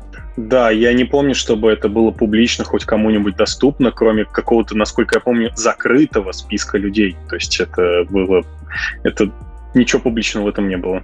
Да, то есть это совершенно такой э, как бы, проект, не имеющий отношения к демократизации инвестиций, скажем так, и открытия своих, значит, э, продажи своих токенов широкой публике. Это были инвестиции, полученные от инвесторов, э, ну, от обычных VC, Э, или не обязательно даже VC, просто от инвесторов, но так, в такой интересной новой э, легальной форме. И, собственно, как мне кажется, тот факт, что это было в такой новой интересной легальной форме и привело, в конце концов, к закрытию проекта, потому что уже в тот момент, когда Telegram и команда Дурова этим занялись, было в каком-то смысле уже слишком поздно, потому что на тот момент американские регуляторы уже проснулись, они, как бы эти мельницы мелют э, медленно, они несколько лет просыпаются, и пока они только осознают, что есть какая-то новая вот реальность, пришла технологическая, которую хотели бы они регулировать, но когда они уже за это взялись, они уж ее зарегулируют как следует. Э, у них, э, ну, опять-таки, у этого есть плюсы и минусы. Я здесь не юрист и не очень, наверное, компетентен об этом рассуждать, но в Америке же прецедентное право, и они основываются на исторических э, судебных решениях, которым может быть там десятки и сотни лет, а все равно новые судебные решения нужно подгонять под прошлые судебные решения, иначе значит, будет противоречие. И есть известные, известные судебные решения в США, которые были вынесены в 30-х годах, когда была э, Великая депрессия, и когда были тоже какие-то э, вот на этом раннем зарождающемся рынке ценных бумаг спекулянты, которые обманывали публику, и тогда были приняты несколько законов, которые э, регулируют выпуск ценных бумаг и обязывают тех, кто эти ценные бумаги выпускают, определенным образом регистрироваться, ну и так далее, и так далее. Это налагает целый ряд легальных ограничений вообще всей этой бумажной работы, которую, казалось бы, ICO, наоборот, призваны были избежать. То есть зачем вообще нужно все это ICO, чтобы можно было нажать одну кнопку, да, или там три кнопки, запрограммировать маленький э, кусочек кода, выпустить его в сеть, и дальше каждый, у кого есть доступ к интернету, мог бы поучаствовать. В этом было идеальное видение. А когда это опять заворачивается в огромные легальные баталии и в сотни, не знаю, тысячи страниц какой-то бумажной волокиты с американскими регуляторами, тогда это все, мне кажется, ну, в целом теряет смысл. То есть в тоне мне представляется, есть два аспекта. Есть технический аспект и легальный аспект. С техническим аспектом, возможно, все даже не так плохо, хотя для меня тоже не очевиден факт, зачем, собственно, делать еще один блокчейн, когда уже ну, более или менее есть, э, скажем так, для такой безопасности и консервативности есть биткоин, для программируемости, гибкости и сложных смарт-контрактов есть эфириум. Чтобы предложить что-то свое, нужно, мне кажется, очень хорошо понимать, чем ты достаточно отличающихся от, отличаешься от этих двух систем, чтобы ну, как-то отличаться. Зачем с ними уже конкурировать, если у них набран сетевой эффект, и э, перебороть их будет сложно в их собственной нише. Э, но, возможно, Telegram как-то, ну, действительно написал какую-то систему, они выпустили open source код, и там как-то все, наверное, работает вполне неплохо. Но легальный аспект всего этого мероприятия, и тот факт, что есть известная команда, известные люди со своими именами, да, со своей компанией, юридическим лицом и так далее, что им приходится все это отстаивать у американских регуляторов, свое право развивать проект, ну, фактически это все сводит на нет, потому что, ну, э, фактически мы берем худшие из двух миров. миров. Мы берем э, ненадежность и непроверенность технологий, и мы это совмещаем с э, бумажной волокитой, которая идет из 20 и более ранних веков. То есть мы, наоборот, хотим, по идее, брать лучшее из двух миров, а тут мы взяли худшее из будущего и худшее из прошлого. Так что э, мне не кажется, что здесь есть какие-то особо э, радужные перспективы, к сожалению, у этого проекта. Ну, может быть, была какая-то действительно супер идея э, глубокой интеграции с Телеграмом, да, допустим, я бы был с удовольствием, пользовался с удовольствием какой-то криптовалютой, если бы это была криптовалюта Телеграма, задача, может быть, руководства Телеграм была не пускать туда другие криптовалюты, и если бы валюта стала популярной, то начали бы появляться магазин, боты-магазины, да, все такое с удовольствием этим, пустим, это было бы удобно. Может быть, они все-таки ставили на именно аудиторию Телеграма, вот. Конечно, это было очень существенной частью их питча, я подозреваю, к инвесторам. И у меня есть такое подозрение, на самом деле, что с точки зрения инвестора, э, по крайней мере, каких-то инвесторов, им по большому счету было плевать на этот блокчейн. Им просто хотелось зайти в капитал чего-то, связанного с Павлом Дуровым. Потому что с тех пор, как я опять-таки понимаю, поправьте меня, если я ошибаюсь, с тех пор, как э, Павел Дуров был вынужден продать свою долю ВКонтакте и основал Телеграм, он является владельцем этой компании, но, возможно, его команда тоже имеет какие-то доли, но он никогда не привлекал инвестиций, и для инвесторов, я думаю, это был такой э, лакомый кусок, на который они облизывались, потому что, ну, опытная команда, э, у них свой независимый мессенджер, который успешно конкурирует с такими гигантами, как WhatsApp, например, за которым стоит целый Facebook огромный.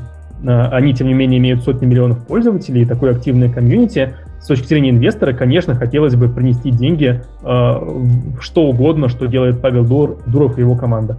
И если он предлагает токены, ну хорошо, значит купим токены. Значит, токены, значит токены, так или иначе, но мы хотим войти в э, капитал компании Павла Дурова. Но вот э, примерно что и произошло. Тем более, что вот последние были новости, опять-таки тут может быть какие-то какая-то неточная информация, что э, по э, договору, который есть между инвесторами и э, Телеграмом Э, ну, команды, которая делает тон, эта команда обязана вернуть сколько-то там процентов инвестиций, но некоторые, по крайней мере, инвесторы, я читал про это новости, не хотят ничего возвращать, хотят э, это переоформить в виде кредита или в виде чего-то такого, э, в надежде, очевидно, что ну что-нибудь Павел Дуров придумает, э, он же умный.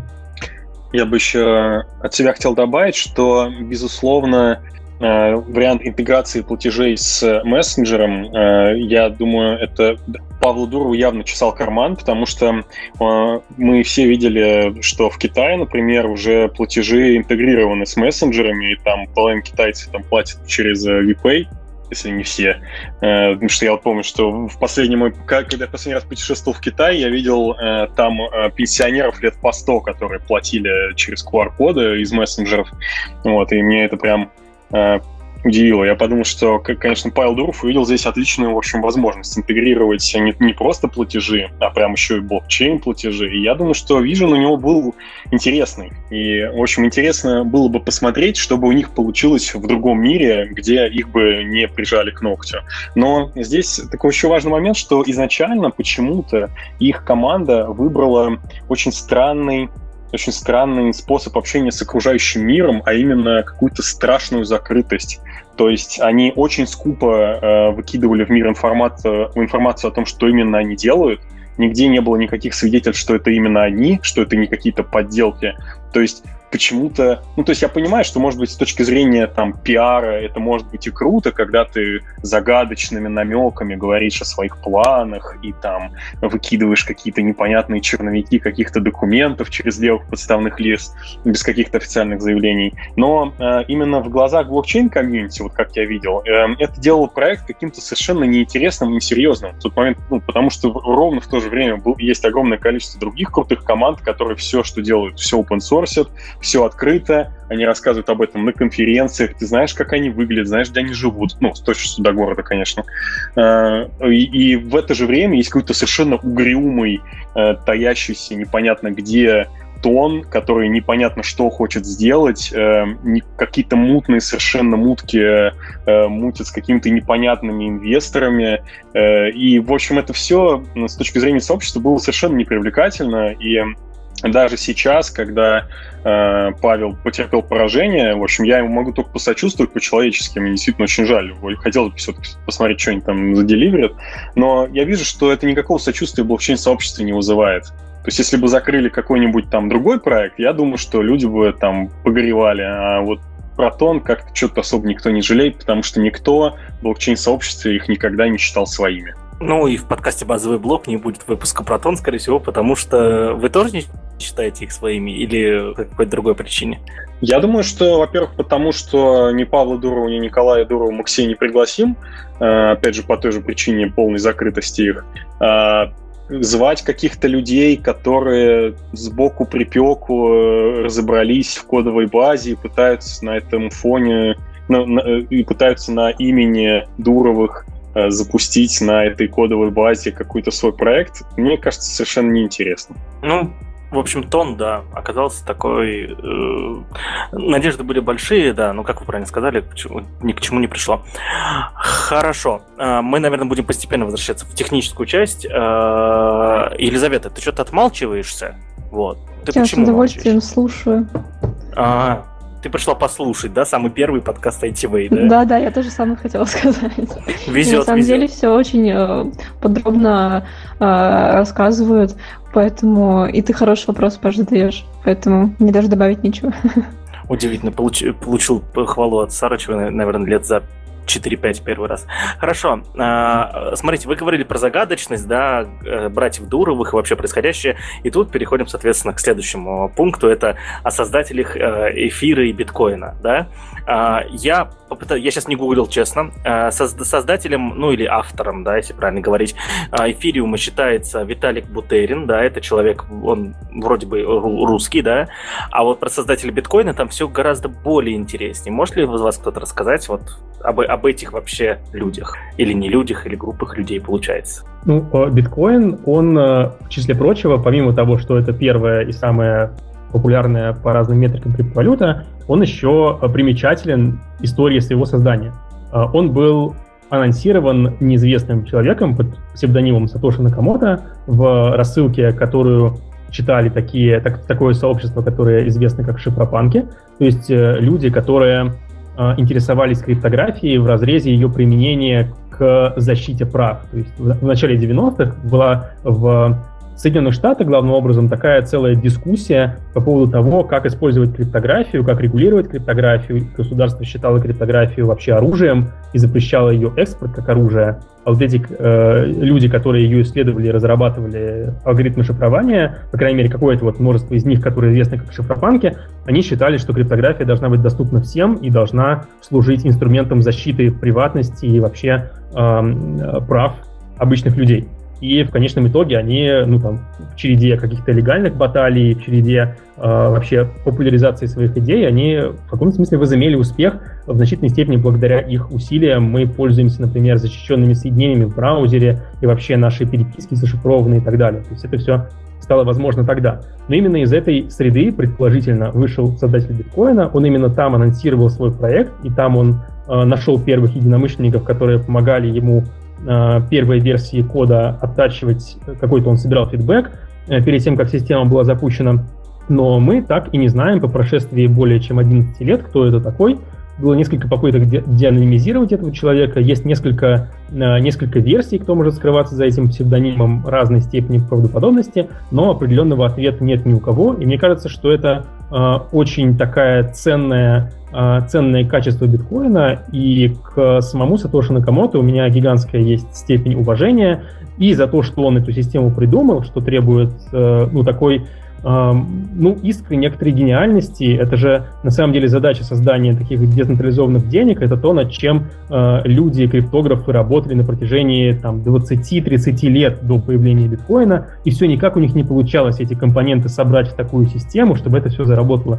И вот только у Накамото получилось. И это, очевидно, первая причина, по, которым, по которой нужно ему быть благодарным. Но э, вторая причина, по которой я испытываю огромное к нему уважение, это его, как мне представляется, какая-то э, скромность, что ли, и нежел, нежелание э, пожинать плоды своего труда. Он э, в течение где-то двух лет после создания биткоина участвовал в его разработке и э, собирал вокруг сообщества первых программистов, которые помогали улучшать код, но потом он отошел от дел, и в какой-то момент он вообще пропал и перестал выходить на связь, и мы уже на протяжении, на протяжении многих лет ничего о нем не знаем. И мне кажется, что это придает биткоину особую какую-то силу, потому что э, не просто нет никакой легальной структуры за биткоином, не просто нет никакой компании, а нету даже человека единого, единственного, на которого можно показать пальцем и сказать, вот он главный э, в биткоине, что, конечно, очень хорошо для э, децентрализованной системы, что у нее даже э, человека нет в главе как это часто бывает у open source проектов, есть вот основатели проекта, которые потом отходят тоже отдел, но за собой сохраняют титул э, диктатора, да, Benevolent Dictator for Life, и оставляют за собой право принимать какие-то окончательные решения по судьбе этого проекта. Вот, как мы видим, э, Сатоши Накамото даже такой роли отказался, хотя, очевидно, если бы он захотел остаться, то э, никто бы не был против, и у него была некоторая, некоторая власть и влияние над дальнейшим развитием биткоина. Ну, а эфириум, он отличается. У него есть действительно Виталик, который э, эту всю, э, это все движение запустил. Вит, э, Виталик, э, ну, такая в каком-то смысле противоречивая фигура, и такие хардкорные фанаты биткоина э, не особо его уважают, но я его уважаю тоже, потому что он, во-первых, очень, очень умный, и в свои 19 лет, когда он этот проект начал, э, так понимать хорошо э, экономику, компьютер-сайенс, криптографию и биткоин – чтобы не просто там, понимать и этим пользоваться, но и осознать, какие есть недостатки у этой системы, и предложить свою систему, которая бы эти недостатки исправляла, это требует ну, огромного таланта. Тут неправильно было бы говорить, что э, эфириум по всем показателям лучше. Он некоторая другая точка в этом пространстве дизайнов. Он какие-то параметры, э, какие-то решения архитектурные принял по-другому.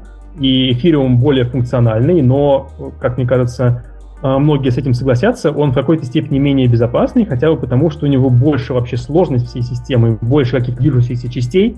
А, ну и понятно, что чем сложнее система, тем большим количеством способов что-то может там пойти не так. Поэтому а, очень много приходит регулярно прекрасных новостей про то, что такой контракт взломали, секой контракт взломали, здесь украли кучу миллионов, и там что-нибудь еще поломалось. То есть это такое вот более бурно бурлящее сообщество, которое э, наступает на грабли, потом их радостно разрешает, наступает на другие, и вот э, так и живем. Но да, эфириум отличается в этом смысле от биткоина, что там есть человек во главе этого проекта, пусть он и не обладает абсолютной властью, и все-таки там есть ну, некоторое сообщество, и даже если Виталик там, сойдет с ума и завтра предложит какое-то сумасшедшее изменение, то э, без поддержки э, какого-то какого значимого сообщества комьюнити майнеров, пользователей, разработчиков кошельков, бирж и так далее, все-таки он не может просто грубой силой протолкнуть какие-то изменения. Но, конечно, он э, сохраняет большое влияние на развитие протокола и определяет какую-то общую а, ну, общее направление развития, куда проект движется. А может ли такое произойти, что так как э, нету одного человека, нету компании, никто не принимает решения, никто не привносит какие-то изменения, что что-то в какой-то момент пойдет не так и все сломается? Или система настолько организована, что она сама себя содержит, можно сказать? Но если говорить про биткоин, э, он в таком находится интересном положении. Действительно, на ранних этапах его развития, вот первые 2-3 года, может быть, после его запуска, а он запустился в начале 2009 года, э, там находили прямо критические уязвимости в коде, их исправляли, и, э, ну, как бы, наверное, не совсем корректно было бы говорить, что систему перезапускали, но там были некоторые такие вот изменения, которые сейчас уже на самом деле сложно себе представить. То есть сейчас биткоин уже проработав такое количество лет, и э, главное даже, наверное, не то, сколько он времени проработал, а то, что он проработал под огромным э, экономическим, скажем так, давлением. То есть вот, э, знаете, наверное, что есть такой механизм бакбаунти, когда компании предлагают деньги э, хакерам, которые взломают их продукты, и им, и, им об этом сообщат. Вместо того, чтобы эти знания как-то эксплуатировать или продавать на черном рынке, сообщи компании и получи награду. Вот биткоин в таком режиме существует фактически все свое, всю, всю свою жизнь, потому что э, если какой-то хакер найдет способ взламывать э, биткоин-узлы так или иначе, и какие-то осуществлять атаки, он сможет свое это знание очень легко монетизировать, оставаясь при этом анонимным и забирая деньги прямо там откуда-то, у бирж, ну, у кого бы то ни было. И именно тот факт, что биткоин столько лет продержался в таком очень э, токсичном режиме постоянных атак на себя, э, говорит о том, что эта система уже достаточно э, устойчива, и мне кажется довольно маловероятным сценарий, когда в ней будет обнаружен такой прямо критический баг, который совсем все поломает. Другой вопрос, что вот это отсутствие действительно единого лидера и какого-то единого э, плана развития делает развитие системы медленным, потому что э, все равно э, развиваться как-то надо, и э, все равно можно придумать э, новые идеи, как сделать этот протокол э, более эффективным, как сделать транзакции быстрее, как сделать так, чтобы они занимали меньше места, как сделать так, чтобы можно было более сложные условия траты биткоинов кодировать в, внутри транзакций. И над этим всем работает команда разработчиков. У них есть особый такой полуформализованный процесс внесения изменений, где вначале они предлагают документ, где они описывают свои изменения. Он проходит через несколько стадий обсуждения, э, тестирования, имплементации и так далее. То есть развитие в биткоине идет, и какое-то более или менее эм, я бы сказал, есть несколько направлений развития биткоина, которые более-менее всеми признаются как то, что мы хотим это сделать, и действительно стоит того. Там вот обсуждается, например, новый тип цифровых подписей внедрить в биткоин, который будет более эффективны, чем те, которые сейчас используются. То есть функциональность, по сути, останется той же самой, но она будет более эффективна.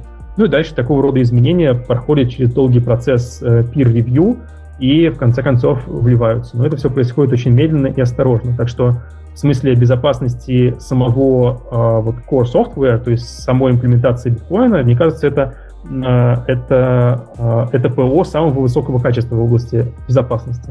Другой вопрос, что кошельки, которые с ним интегрируются, биржи, которые с ним интегрируются, у них могут быть свои какие-то баги, и они могут по этой причине терять биткоины. Но сам по себе биткоин мне представляется э, очень безопасным и очень высокого качества э, проектом. Спасибо большое, очень интересно. А, мы, мы еще сейчас будем обсуждать уже скоро эфир и, соответственно, форки сетей, да, но закончим все-таки тему с э, создателем биткоина. Александр Сергей, расскажите, пожалуйста, самые, наверное, зубодробящие, странные э, теории заговора, которые ходят по сети, связанные с создателем биткоина. Вот, то есть, ну, по-любому есть какие-то веселые истории, которые вот хочется, на самом деле, послушать. Очень сложный вопрос. Э, дело в том, что просто в в силу каких-то исторических э, условий сходит настолько запредельно э, не, необъемлемое количество теорий заговора, связанных вообще с чем угодно в любой в любом блокчейне, э, что мы просто стараемся это даже вот, даже вот на периферию сознания не допускать. То есть я, я вот сейчас даже ничего не... Ну, я, я знаю, что вот э, есть там разные фрики, которые говорят, что вот это я, мол, есть Сатоши Накамото. Вот, даже имен называть не буду, чтобы лишний раз не рекламировать. Вот. Э, и, ну, есть, ну, есть мнение, что Сатоши Накамото скрывается от спецслужб и так далее, и так далее, но это все не проверяем абсолютно, и поэтому это все такие спекуляции, которые, ну, лично я, я, я говорю, я стараюсь ни секунды вообще времени своего мозга на такие вещи стараюсь не тратить. Вот Сергей, может, что-нибудь еще вспомнит. Ну, я здесь к этому, к этому добавлю. Просто хочется рассказать историю еще одного человека, который принял участие в развитии биткоина на его ранних этапах. Есть версия о том, что он и есть Сатоши Накамото, но мы это не можем проверить. Мне хочется эту историю рассказать кратко, независимо от того, является ли он Сатоши или нет. Это человек, которого зовут Хелфини, и он э, является получателем первой в мире биткоин-транзакции, собственно, Сатоши Накамото. Это программист и один из шифропанков, который жил в, э, в Америке, в Калифорнии, и очень рано этот проект заметил, участвовал активно в его развитии, помогал писать код, э, и на ранних этапах внес большой вклад в развитие этого проекта, но его жизнь дальше трагически повернулась, у него обнаружили неизлечимое заболевание, которое его парализовало в конце концов, и он э, до последних э, дней своей жизни продолжал писать код для биткоина. Уже на последних, на последних этапах у него была специальная машина, которая считывала, э, значит, считывала движение, движение века, и он движением века продолжал э, улучшать биткоин. И э, в конце концов, когда уже все мышцы у него отказали, и его признали умершим легально, у него был заранее подписан договор с компанией, которая занимается криопрезервацией его тело заморозили, и оно до сих пор хранится в надежде на то, что когда это заболевание научится лечить, его дальше извлекут, разморозят и вылечат. Так что это человек потрясающей судьбы, мне кажется, очень э, ну, классно, что такие люди есть, были. Я надеюсь, что действительно такое время придет, когда он снова, э, снова оживет и сможет, э, сможет нам вернуться. Есть мнение, что это и есть Сатоши, и таким, таким образом Сатоши, скажем так, если действительно он есть Сатоши, что нельзя исключать, то э, в этом смысле действительно Сатоши сейчас по факту не существует, и биткоин действительно не имеет никакого лидера. Но это, разумеется, только версия, которую э, точно, точно проверить нельзя. Вот я всегда люблю троллить каких-то, э, ну, какие-то отрасли в программировании, естественно, не со зла. Вот, и сейчас прям захотел затроллить. Что, фронтендеры, а у вас что-нибудь подобное есть вообще, происходит? Вот, ничего у фронтендеров подобного не происходит, а тут вообще, тут, нет, это очень крутая история, я про это не знал, это прям немножечко даже мозг выносит. Это потрясающе. Вот, хорошо, с создателями биткоина эфириума разобрались, и теперь давайте конкретно к эфириуму и страшный вопрос. У нас уже полтора часа подкаста, но его тоже надо точно обсудить. Что такое смарт-контракты? И причем тут эфириум, и как они могут изменить наш мир? Ну, давайте я начну. Буквально вот э, непосредственно до того, как э, подключиться к этому подкасту, я писал на главу своей диссертации, такую вводную как раз в те части, где у меня есть некоторый research про эфириум, я там как раз пытался сформулировать, что такое смарт-контракт. Так что буквально свежие, э, свежие мысли в моей голове по этому поводу. На самом деле э, идея смарт-контрактов, она э, появилась до, до эфириума, вообще до блокчейнов, и идея, собственно, заключается в том, что у нас есть у нас есть договоренности между людьми, между бизнесами и вообще контракт как такая основа, основа экономики. Все со всеми заключают контракты. Но в текущих легальных системах, в общем-то, контракты, они э, нуждаются в легальной системе для того, чтобы они были исполнены. То есть контракты либо исполняются просто по доброй воле, никто не нарушает контракт, либо, если контракты нарушаются, тогда э, другая сторона обращается в суд, и живой человек, живой судья читает там, закон, изучает доказательства и принимает какое-то решение. Это все, конечно, здорово и замечательно, но это все немножко не соответствует той скорости а, и той легкости обмена информацией, которую нам обеспечивает интернет. То есть в то время, когда мы можем информацию передавать за секунды э, просто в любую точку мира, когда дело доходит до бизнеса и дело доходит до формальных договоренностей между сторонами, все равно нам приходится писать или печатать что-то на бумаге, э, относить это к какому-нибудь нотариусу, к юристу, э, в регуляторные какие-то органы, что просто замедляет э, экономический оборот. И возникла идея уже довольно давно про то, нельзя ли нам контракты как-то автоматизировать и как-то запрограммировать внутри компьютера, чтобы компьютеры их исполняли автоматически. Но долгое время это было просто некоторыми теоретическими изысканиями, и вот там, если вы откроете Википедию, вы узнаете, что э, термин смарт-контракт предложил такой исследователь по имени Ник Саба, он до сих пор, э, как бы до сих пор, он э, известен тем, что он э, получил образование и в области юриспруденции, и в области компьютер-сайенс. И на протяжении уже там, пары десятков лет он писал статьи на тему вот именно пересечения этих областей, как можно контракты закодировать в компьютерной программе. И у него есть известная вот в наших э, криптовалютных кругах статья 97 года, которая как раз описывает вот такое возможное развитие будущего контракта, которые исполняются компьютерами. Но до изобретения биткоина это все были исключительно какие-то теоретические изыскания, потому что все равно, даже если мы закодируем какой-то контракт, он будет на каких-то компьютерах жить, все равно у нас в конечном итоге эти компьютеры стоят в каком-то банке, а банк в конечном итоге управляется какими-то людьми. То есть мы вот этой э, субъективности человеческой все равно не можем полностью избежать. Но появился биткоин, и тогда э, идея смарт-контрактов э, обрела такое практическое применение, и на ранних, опять-таки, этапах развития биткоина люди пытались каким-то образом принести, имплементировать смарт-контракт на базе биткоина. И, в принципе, в какой-то степени это возможно, потому что э, в биткоине есть свой собственный язык программирования, и вот э, lifecycle транзакции, которые мы описывали раньше, вот как транзакция передается, там на самом деле внутри она устроена несколько сложнее, чем просто вот из адреса А передай монеты адресу Б. Там внутри исполняется такая маленькая компьютерная программа, э, в которой можно некоторые дополнительные условия кодировать. То есть, в принципе, какой-то прообраз смарт-контракта биткоин уже вот им является. Но что эфириум нам при, привнес в, это, в эту область, это он сделал контракты гораздо более универсальными, а именно Ethereum внедрил прямо внутри блокчейна э, виртуальную машину, которая может исполнять программы на языке полном по Тюрингу. То есть э, теоретически э, можно в контракте на эфириуме записать вообще какую угодно логику. То есть там можно писать так же, как на обычных языках программирования, э, циклы, какие-то условные операторы, в общем, все на свете что, разумеется, открыло огромные перспективы и огромные возможности для кодирования сложной логики.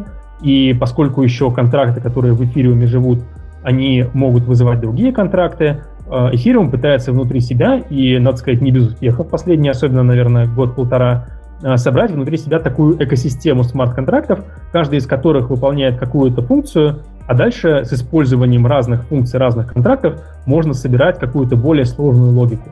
Но это такая вот общая идея и общее видение, которое было вот у Виталика, наверное, изначально, но по мере имплементации этой идеи всплывает огромное количество подводных камней, о которых мы можем дальше поговорить. Выясняется, что все на самом деле не так-то уж просто и э, не, далеко не все программы, которые в принципе можно написать, имеет смысл писать на блокчейне. Но, тем не менее, мне кажется, Vision э, такой э, очень интересный, и много интересных новых штук стало возможно именно благодаря эфириуму и его э, богатым возможностям для программирования.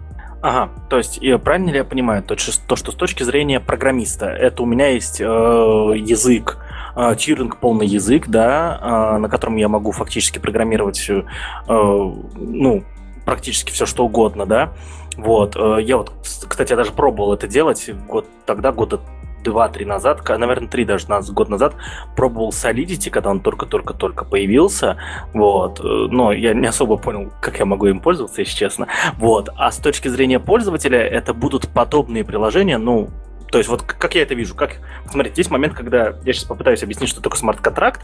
Вот, представим, что вы, вы этого не знаете, и вы меня по, по окончанию моего рассказа, э, соответственно, скажете, правильно я объясняю людям или нет. Э, представим, что я захотел купить мотоцикл у, э, допустим, у своего, у, ну, у кого-то другого, да. Вот, и в идеальном мире, чтобы вся эта система действительно правильно работала, и э, смарт-контракты действительно, ну, могли использоваться по прямому назначению. По сути, если я э, решаю покупать мотоцикл, то мы заключаем смарт-контракт с э, чуваком, у которого есть мотоцикл, пускай это будет э, условный Боб, да. Э, я с Бобом заключаю э, э смарт-контракт, э, в, в рамках которого э, присутствует, присутствует ну, такой алгоритм, что я отдаю в контракт столько-то, допустим, 100 эфиров, стоит этот мотоцикл, я отдаю в контракт 100 эфиров. Вот, эти, эти э, 100 эфиров в рамках контракта замораживаются, они пока не у меня и не у Боба. Вот, э, в, в тот момент, когда смарт-контракт заморозил эти мои 100 эфиров э, в том самом идеальном мире, мотоцикл автоматически э, начинает ехать в мой гараж, и по прибытию в мой гараж у меня есть детектор этого мотоцикла, да, ну то есть ну, каким-то образом мой гараж может выяснить то, что мотоцикл прибыл ко мне, и этот, соответственно, детектор отправляет смарт-контракт информацию о том, что мотоцикл ко мне прибыл, и в этот момент э, 100 эфиров размораживаются, отправляются Бобу. Вот это тот кейс, который реально выполнить, для которого все это строится. Подскажите, пожалуйста, правильно ли я объясняю и логично ли это? Ну, в первом приближении вполне логично, э, только я бы сказал следующее, что э, смарт-контракт, значит, есть такая поговорка, опять-таки, что smart contract is not smart and not a contract. На самом деле смарт-контракт — это всего-навсего программа, которая живет в блокчейне. То есть в ней нет ничего магического, и она не умеет, э, как бы, э, э, все, что она умеет делать, определяется рамками той экосистемы, в которой она существует. То есть с точки зрения технической, программист написал смарт-контракт, какой-то кусок кода, отправил его в блокчейн, и это все реплицировалось на всех узлах блокчейна, и теперь к этому смарт-контракту можно послать транзакции, которые он будет обрабатывать в своей какой-то внутренней логике. Но при этом э, смарт-контракт не знает, что происходит в реальном мире. Он ничего не знает про мотоциклы, он ничего не знает про гаражи. Если ему про это не сказать, то он про это никогда и не узнает. И возникает принципиальный вопрос, а кто ему про это должен сказать? И как мы можем доверять Э, тому человеку или той организации, которая ему может про это сказать. Э, поэтому, в моем, по крайней мере, понимании, use cases смарт-контрактов, они довольно четко делятся на две, э, на две категории. Первая категория — это приложения, в которых не нужна никакая дополнительная информация, кроме той, которая уже есть в блокчейне. И, ну, там, может быть, в других блокчейнах с каким-то приближением. То есть, условно говоря, для того же ICO, да, для краудфандинга, для того, чтобы собирать деньги, не нужно знать, что вообще происходит в реальном мире. Просто краудфандинг — это такой контракт, который говорит, что вот мы собираем деньги, у нас цель собрать тысячу эфиров, если мы до такой-то даты собрали тысячу эфиров, то они отправляются к организатору. Если мы не собрали тысячу эфиров, то все отправляется обратно к вкладчикам. Считаем, что мы не собрали деньги. И это не требует никаких дополнительных усилий, и все это замечательно имплементируется. Если мы хотим привязать смарт-контракт к реальному миру, к тому же мотоциклу, нам нужен кто-то, кто нам скажет на самом деле мотоцикл в гараже, там в твоем гараже или в чем-то другом гараже. Вот, что вносит элемент доверия, э, что в свою очередь разрушает всю конструкцию, потому что мы-то хотели это все сделать, чтобы никому не нужно было доверять. Но с третьей стороны, можно здесь так это повернуть, что а, реализовать use case с мотоциклом, в принципе, было бы можно и было бы, наверное, проще, если бы сам мотоцикл умел разговаривать с эфириумом. То есть я себе могу представить вполне такой мотоцикл, у которого есть свой бортовой компьютер, который э, э, разрешает мотоциклу завестись только если э, будет предъявлена подпись от соответствующего эфириум адреса. Или там, допустим, мотоцикл представлен некоторым токеном, который живет в эфириуме, и мотоцикл знает, что кто владеет токеном, тот меня может завести, а иначе я не заведусь. И тогда просто ты передаешь токен, э, точнее, ты передаешь деньги кому-то, кто-то тебе передает токен, это может все быть в смарт-контракте, а мотоцикл просто смотрит, кому сейчас принадлежит токен, и может дальше завестись или, или не завестись. Вот, так что кейс с мотоциклом я бы скорее реализовал так, но в принципе проблема взаимодействия с внешним миром это некоторая фундаментальнейшая проблема э, в блокчейнах, которую разными способами пытаются решать, но она как, бы в общем случае и со стопроцентными гарантиями она, мне кажется, неразрешима. Можно приходить к каким-то компромиссам и решать ее э, достаточно хорошо для данного use case, но все-таки блокчейн, э, смарт-контракт это просто программа, и она не знает, что у нас происходит в реальном мире.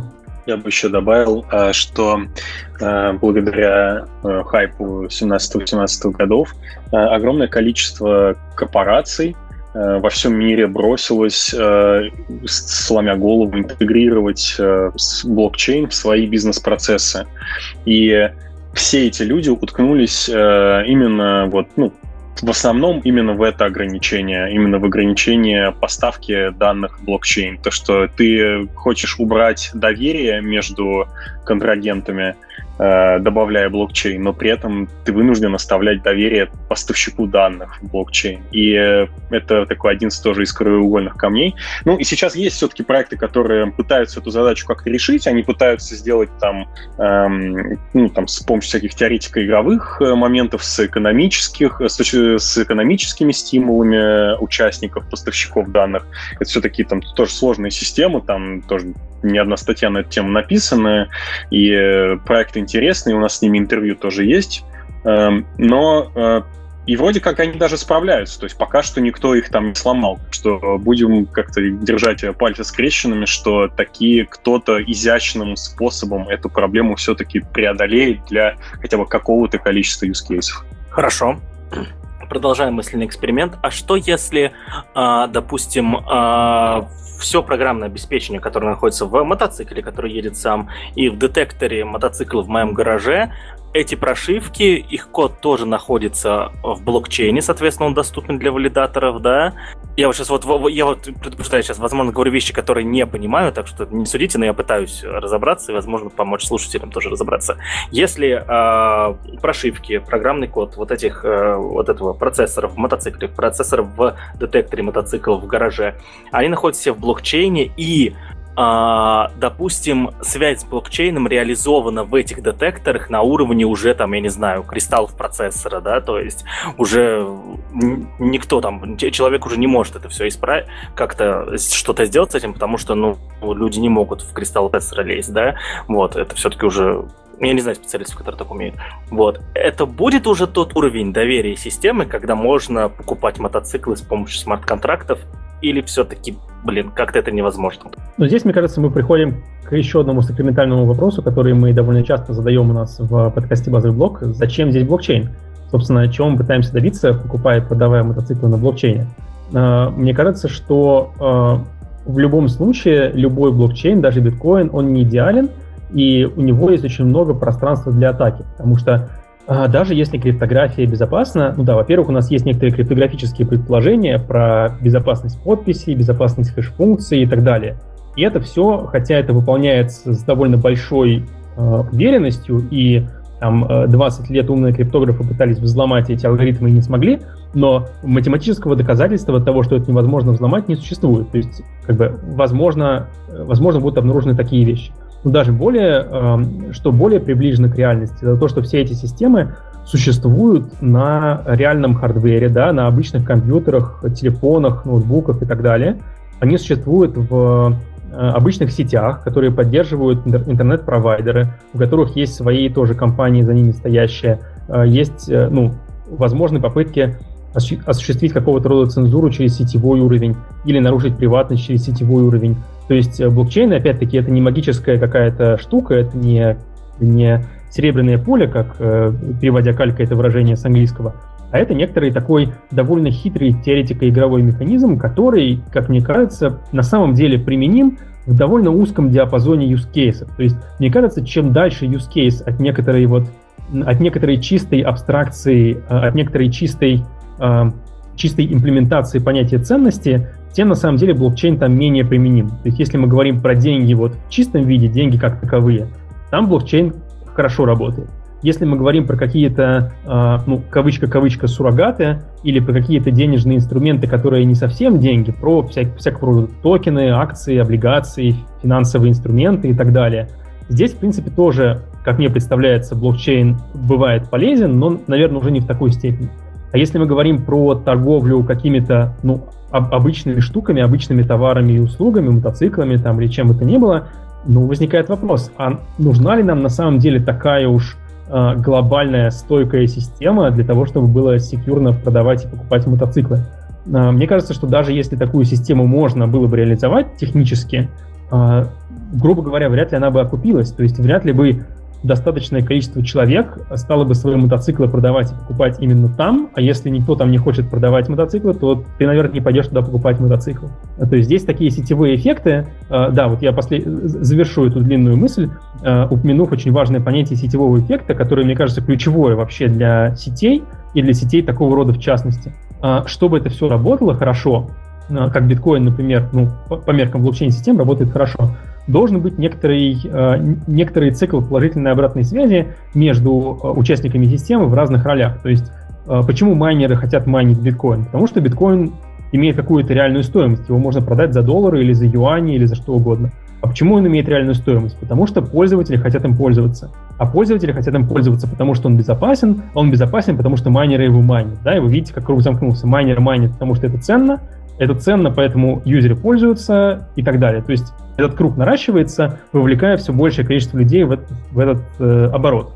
А если мы будем пытаться втыкать блокчейн туда, куда он не очень втыкается, то есть просто, э, просто недостаточно у нас э, высокие ставки в этой игре, чтобы привлекать такой бронебойный механизм для защиты этих ставок, для защиты этих ценностей, то просто мы не сможем набрать нужный сетевой эффект, и мы сделаем, допустим, платформу для продажи мотоциклов на блокчейне.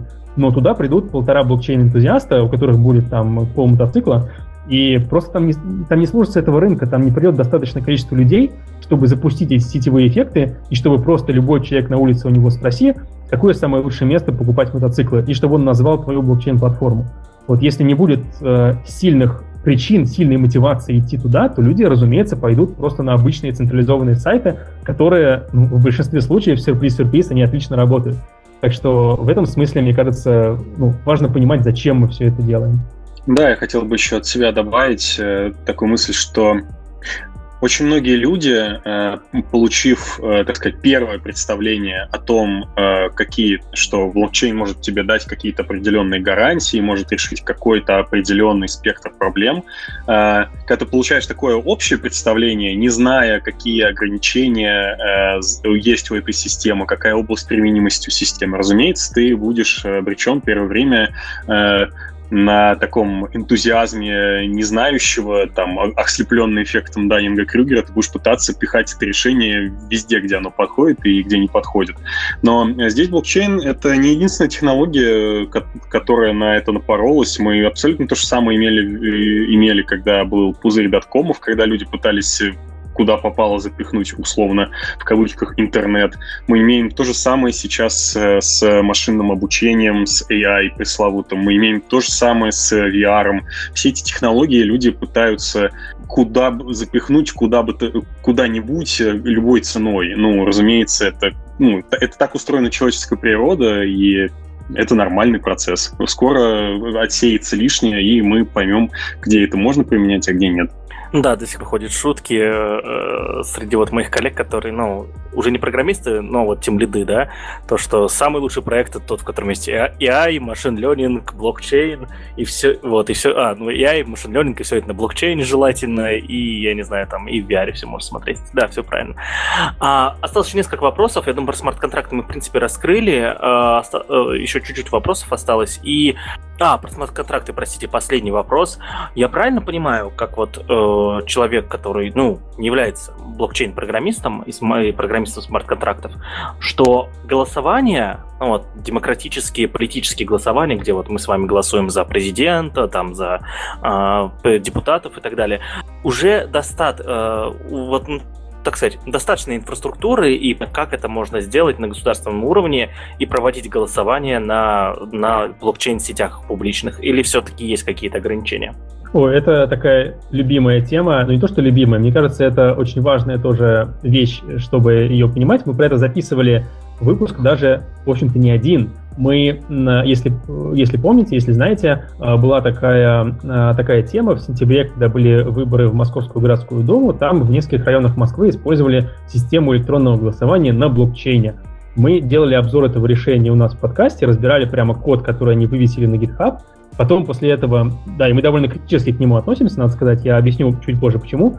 А, потом нам постучались разработчики из Департамента информационных технологий правительства Москвы, и э, попросились к нам э, в выпуск, чтобы ответить на нашу критику. Мы потом с ними еще целый выпуск записали. Так что можете э, поискать эти выпуски и послушать, если вам интересны технические детали.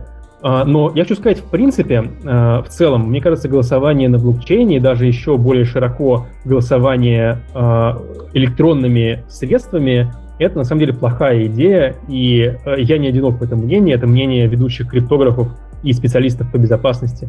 И здесь, мне кажется, нужно э, понимать хорошо, какие у нас требования к системе голосования. Все-таки голосование, если мы говорим про политические голосования да, в демократиях, это все-таки такое событие, которое прежде всего э, требует доверия со стороны участников. То есть э, у нас могут быть процедуры самые разные, но если люди доверяют и если люди готовы принять результат э, подсчета этих голосов, значит технология работает хорошо. Мне кажется, здесь у нас не стоит э, задача сделать это как можно быстрее, сделать это как можно эффективнее. В принципе, нет такой уж, мне кажется, большой беды в том, что э, там раз в 4, раз в сколько-то лет э, избирательные комиссии считают бумажные голоса э, на протяжении там 4 часов, допустим, когда компьютер может их посчитать за полсекунды. В принципе, это не такая уж большая цена.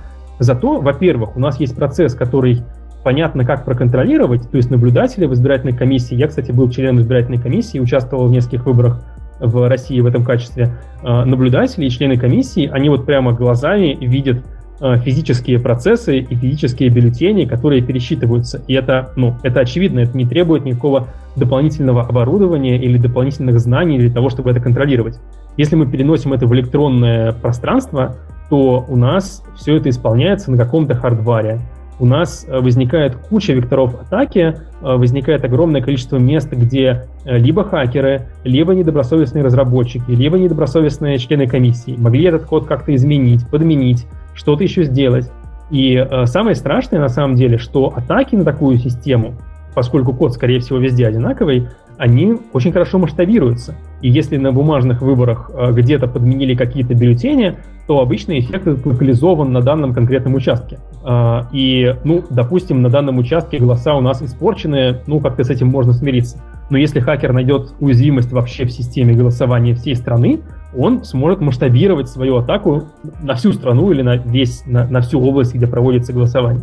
Так что в целом, мне кажется, э, мнение экспертного сообщества, о котором я сужу вот по людям, которых я читаю в Твиттере, например, которые этим занимаются, у них консенсус такой, что делать этого не надо. И это вот именно такой use case, где цифровизация несет больше, э, больше вреда, чем пользы приносит.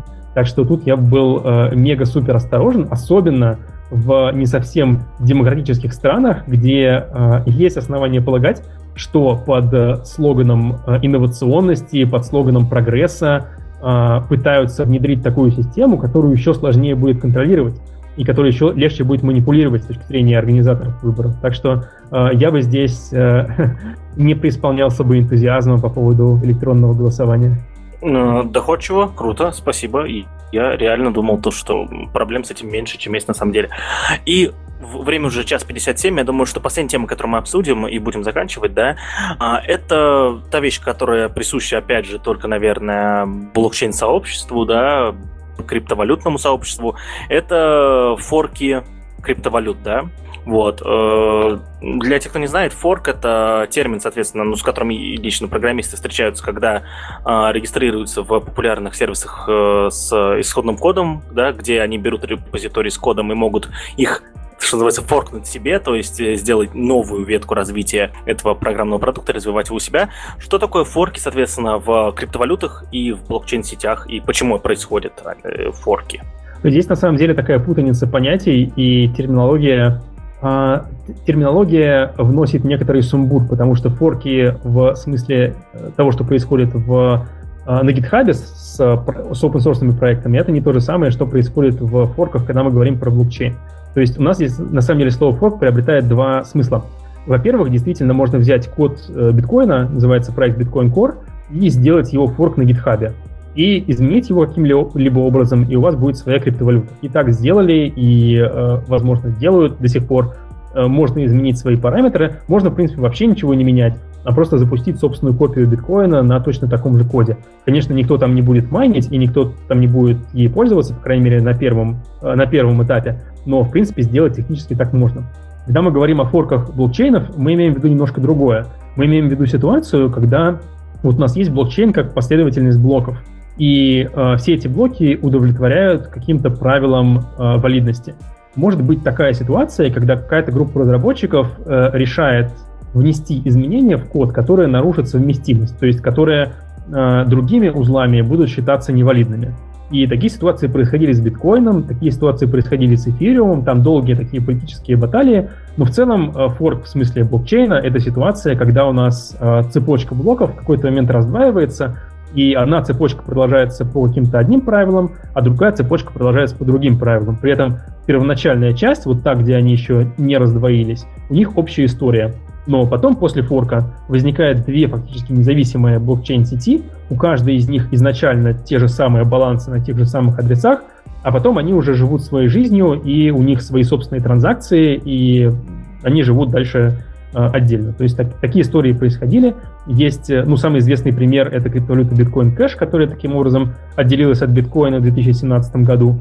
Э, но есть другие, тоже от биткоина и от эфириума такие форки отделялись.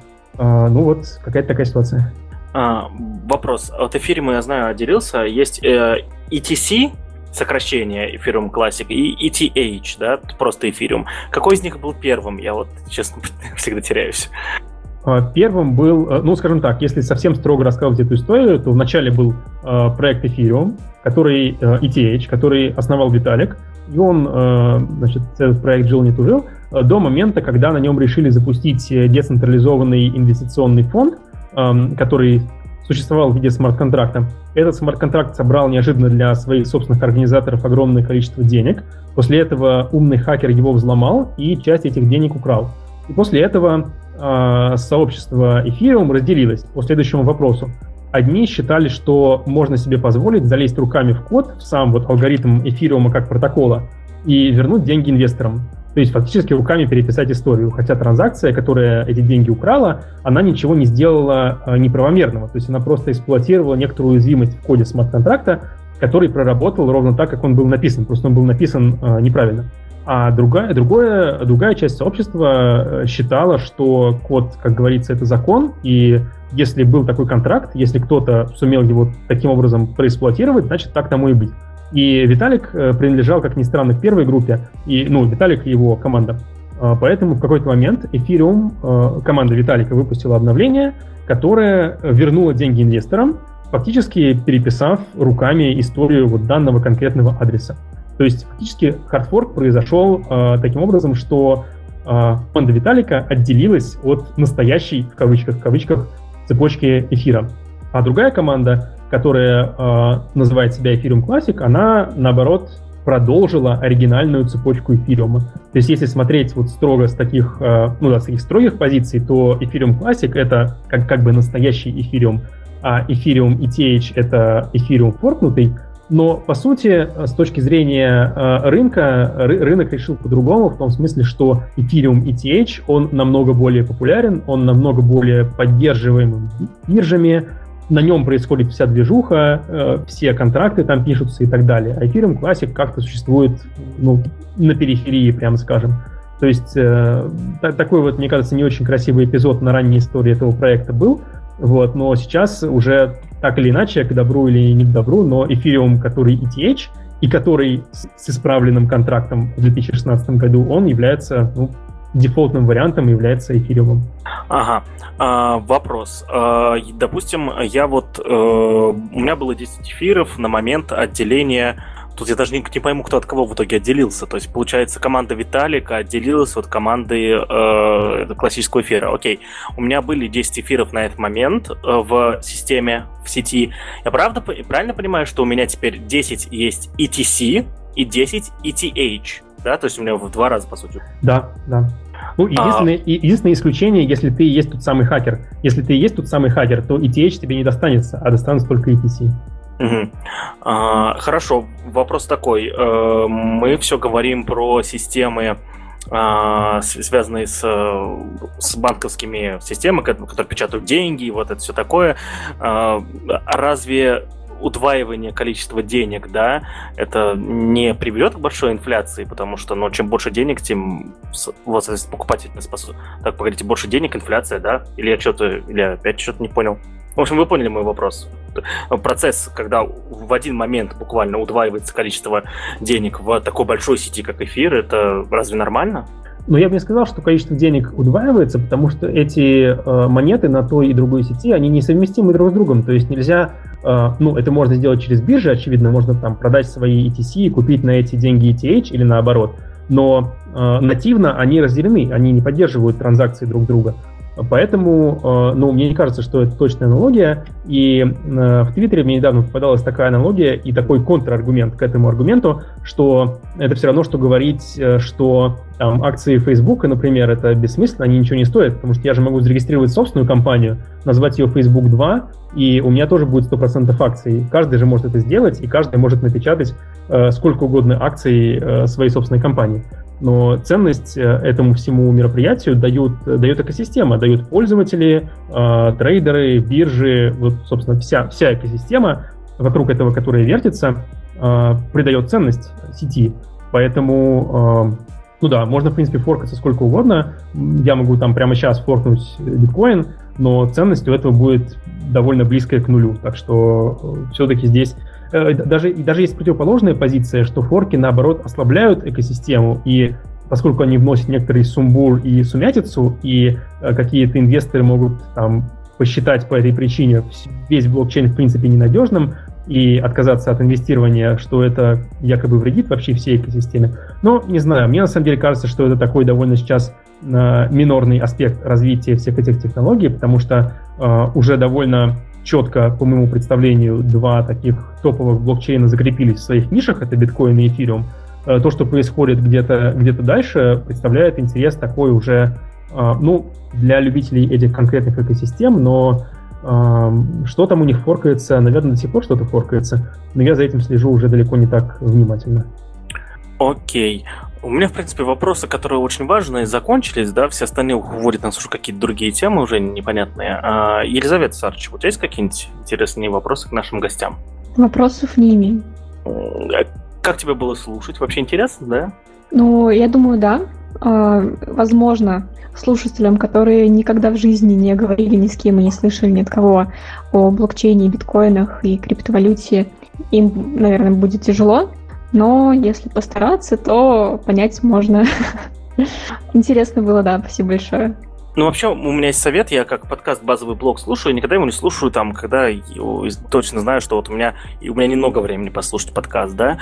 А я всегда подкаст базовый блог слушаю в те моменты, когда я там в самолете куда-то лечу, в самолете куда-то лечу, путешествую, как давно этого всего не было. А, и, когда я точно знаю, что у меня есть много времени, я смогу послушать выпуск от начала до конца да, вот, потому что в противном случае уже много раз такой был, когда базовый блок, э, ссылка на, на подкаст базовый блок, друзья, будет в описании, вот, когда ты включаешь выпуск, ты его слушаешь, э, ты пока в контексте, ты все понимаешь, о чем говорят вот э, наши гости сегодняшние, а потом на раз-два, и ты теряешься. Э, ну, потом ты выключился, да, заново включил на следующий день или спустя какое-то время, и ты уже не понимаешь, что происходит, потому что, ну, во-первых, блокчейн для меня вот существует только в рамках подкаста «Базовый блок» и сегодняшнего подкаста, да, видите, вот, и сложно как-то войти заново, поэтому, друзья, странно, что я говорю об этом в конце, нелогично. Если вы, ой, вам было очень сложно понять, что происходит, и вы этот под, выпуск слушали с кусками, очень совет переслушайте, пожалуйста, сначала, во-первых, вы второй раз его послушайте, больше поймете, и во-вторых, найдите время, чтобы послушать его полностью. Сейчас на часах у меня 2,8, 2 а, часа 8 минут, скорее всего, ну, выделите, выделите под это 2 часа точно. Вот. Я думаю, что надо заканчивать. Э, уважаемый Александр Сергей, спасибо огромное, что пришли к нам. Я надеюсь, что мои э, недалекие вопросы вас, вам не наскучили, и нам удалось что-то раскрыть сегодня нашим слушателям. Огромное спасибо, что позвали, ребят. Очень интересно было с вами пообщаться. Да, присоединяюсь. Огромное спасибо. Всегда приятно на интересные темы пообщаться. Надеюсь, что слушатели тоже не, не уснули и не не, не решили за, забыть про весь этот блокчейн как страшный сон, а хоть немножко этим заинтересовались, э, все-таки, мне кажется, я ну, убежден в этом, поэтому и продолжаю этим заниматься, что это э, технологии, которые сильно повлияют на экономику, на нашу жизнь, и вообще это очень, в целом, очень интересный такой э, аспект развития человеческой цивилизации, и мне кажется, всем Э, полезно хотя бы немножко представлять, что такая вещь в принципе есть, а если уж вы интересуетесь э, компьютерными сетями, экономикой и смежными дисциплинами, то это прекрасный простор для э, собственных проектов, бизнесов, академических каких-то исследований. В общем, интересуйтесь, слушайте ITV, базовый блог. Всем счастливо! А, да, собственно, Сергей попрощался уже за меня. Тогда всем действительно пока. А, с вами был подкаст ITV. Сегодня 28 мая до сих пор у меня в календаре. А, всем а, всего доброго, не болейте.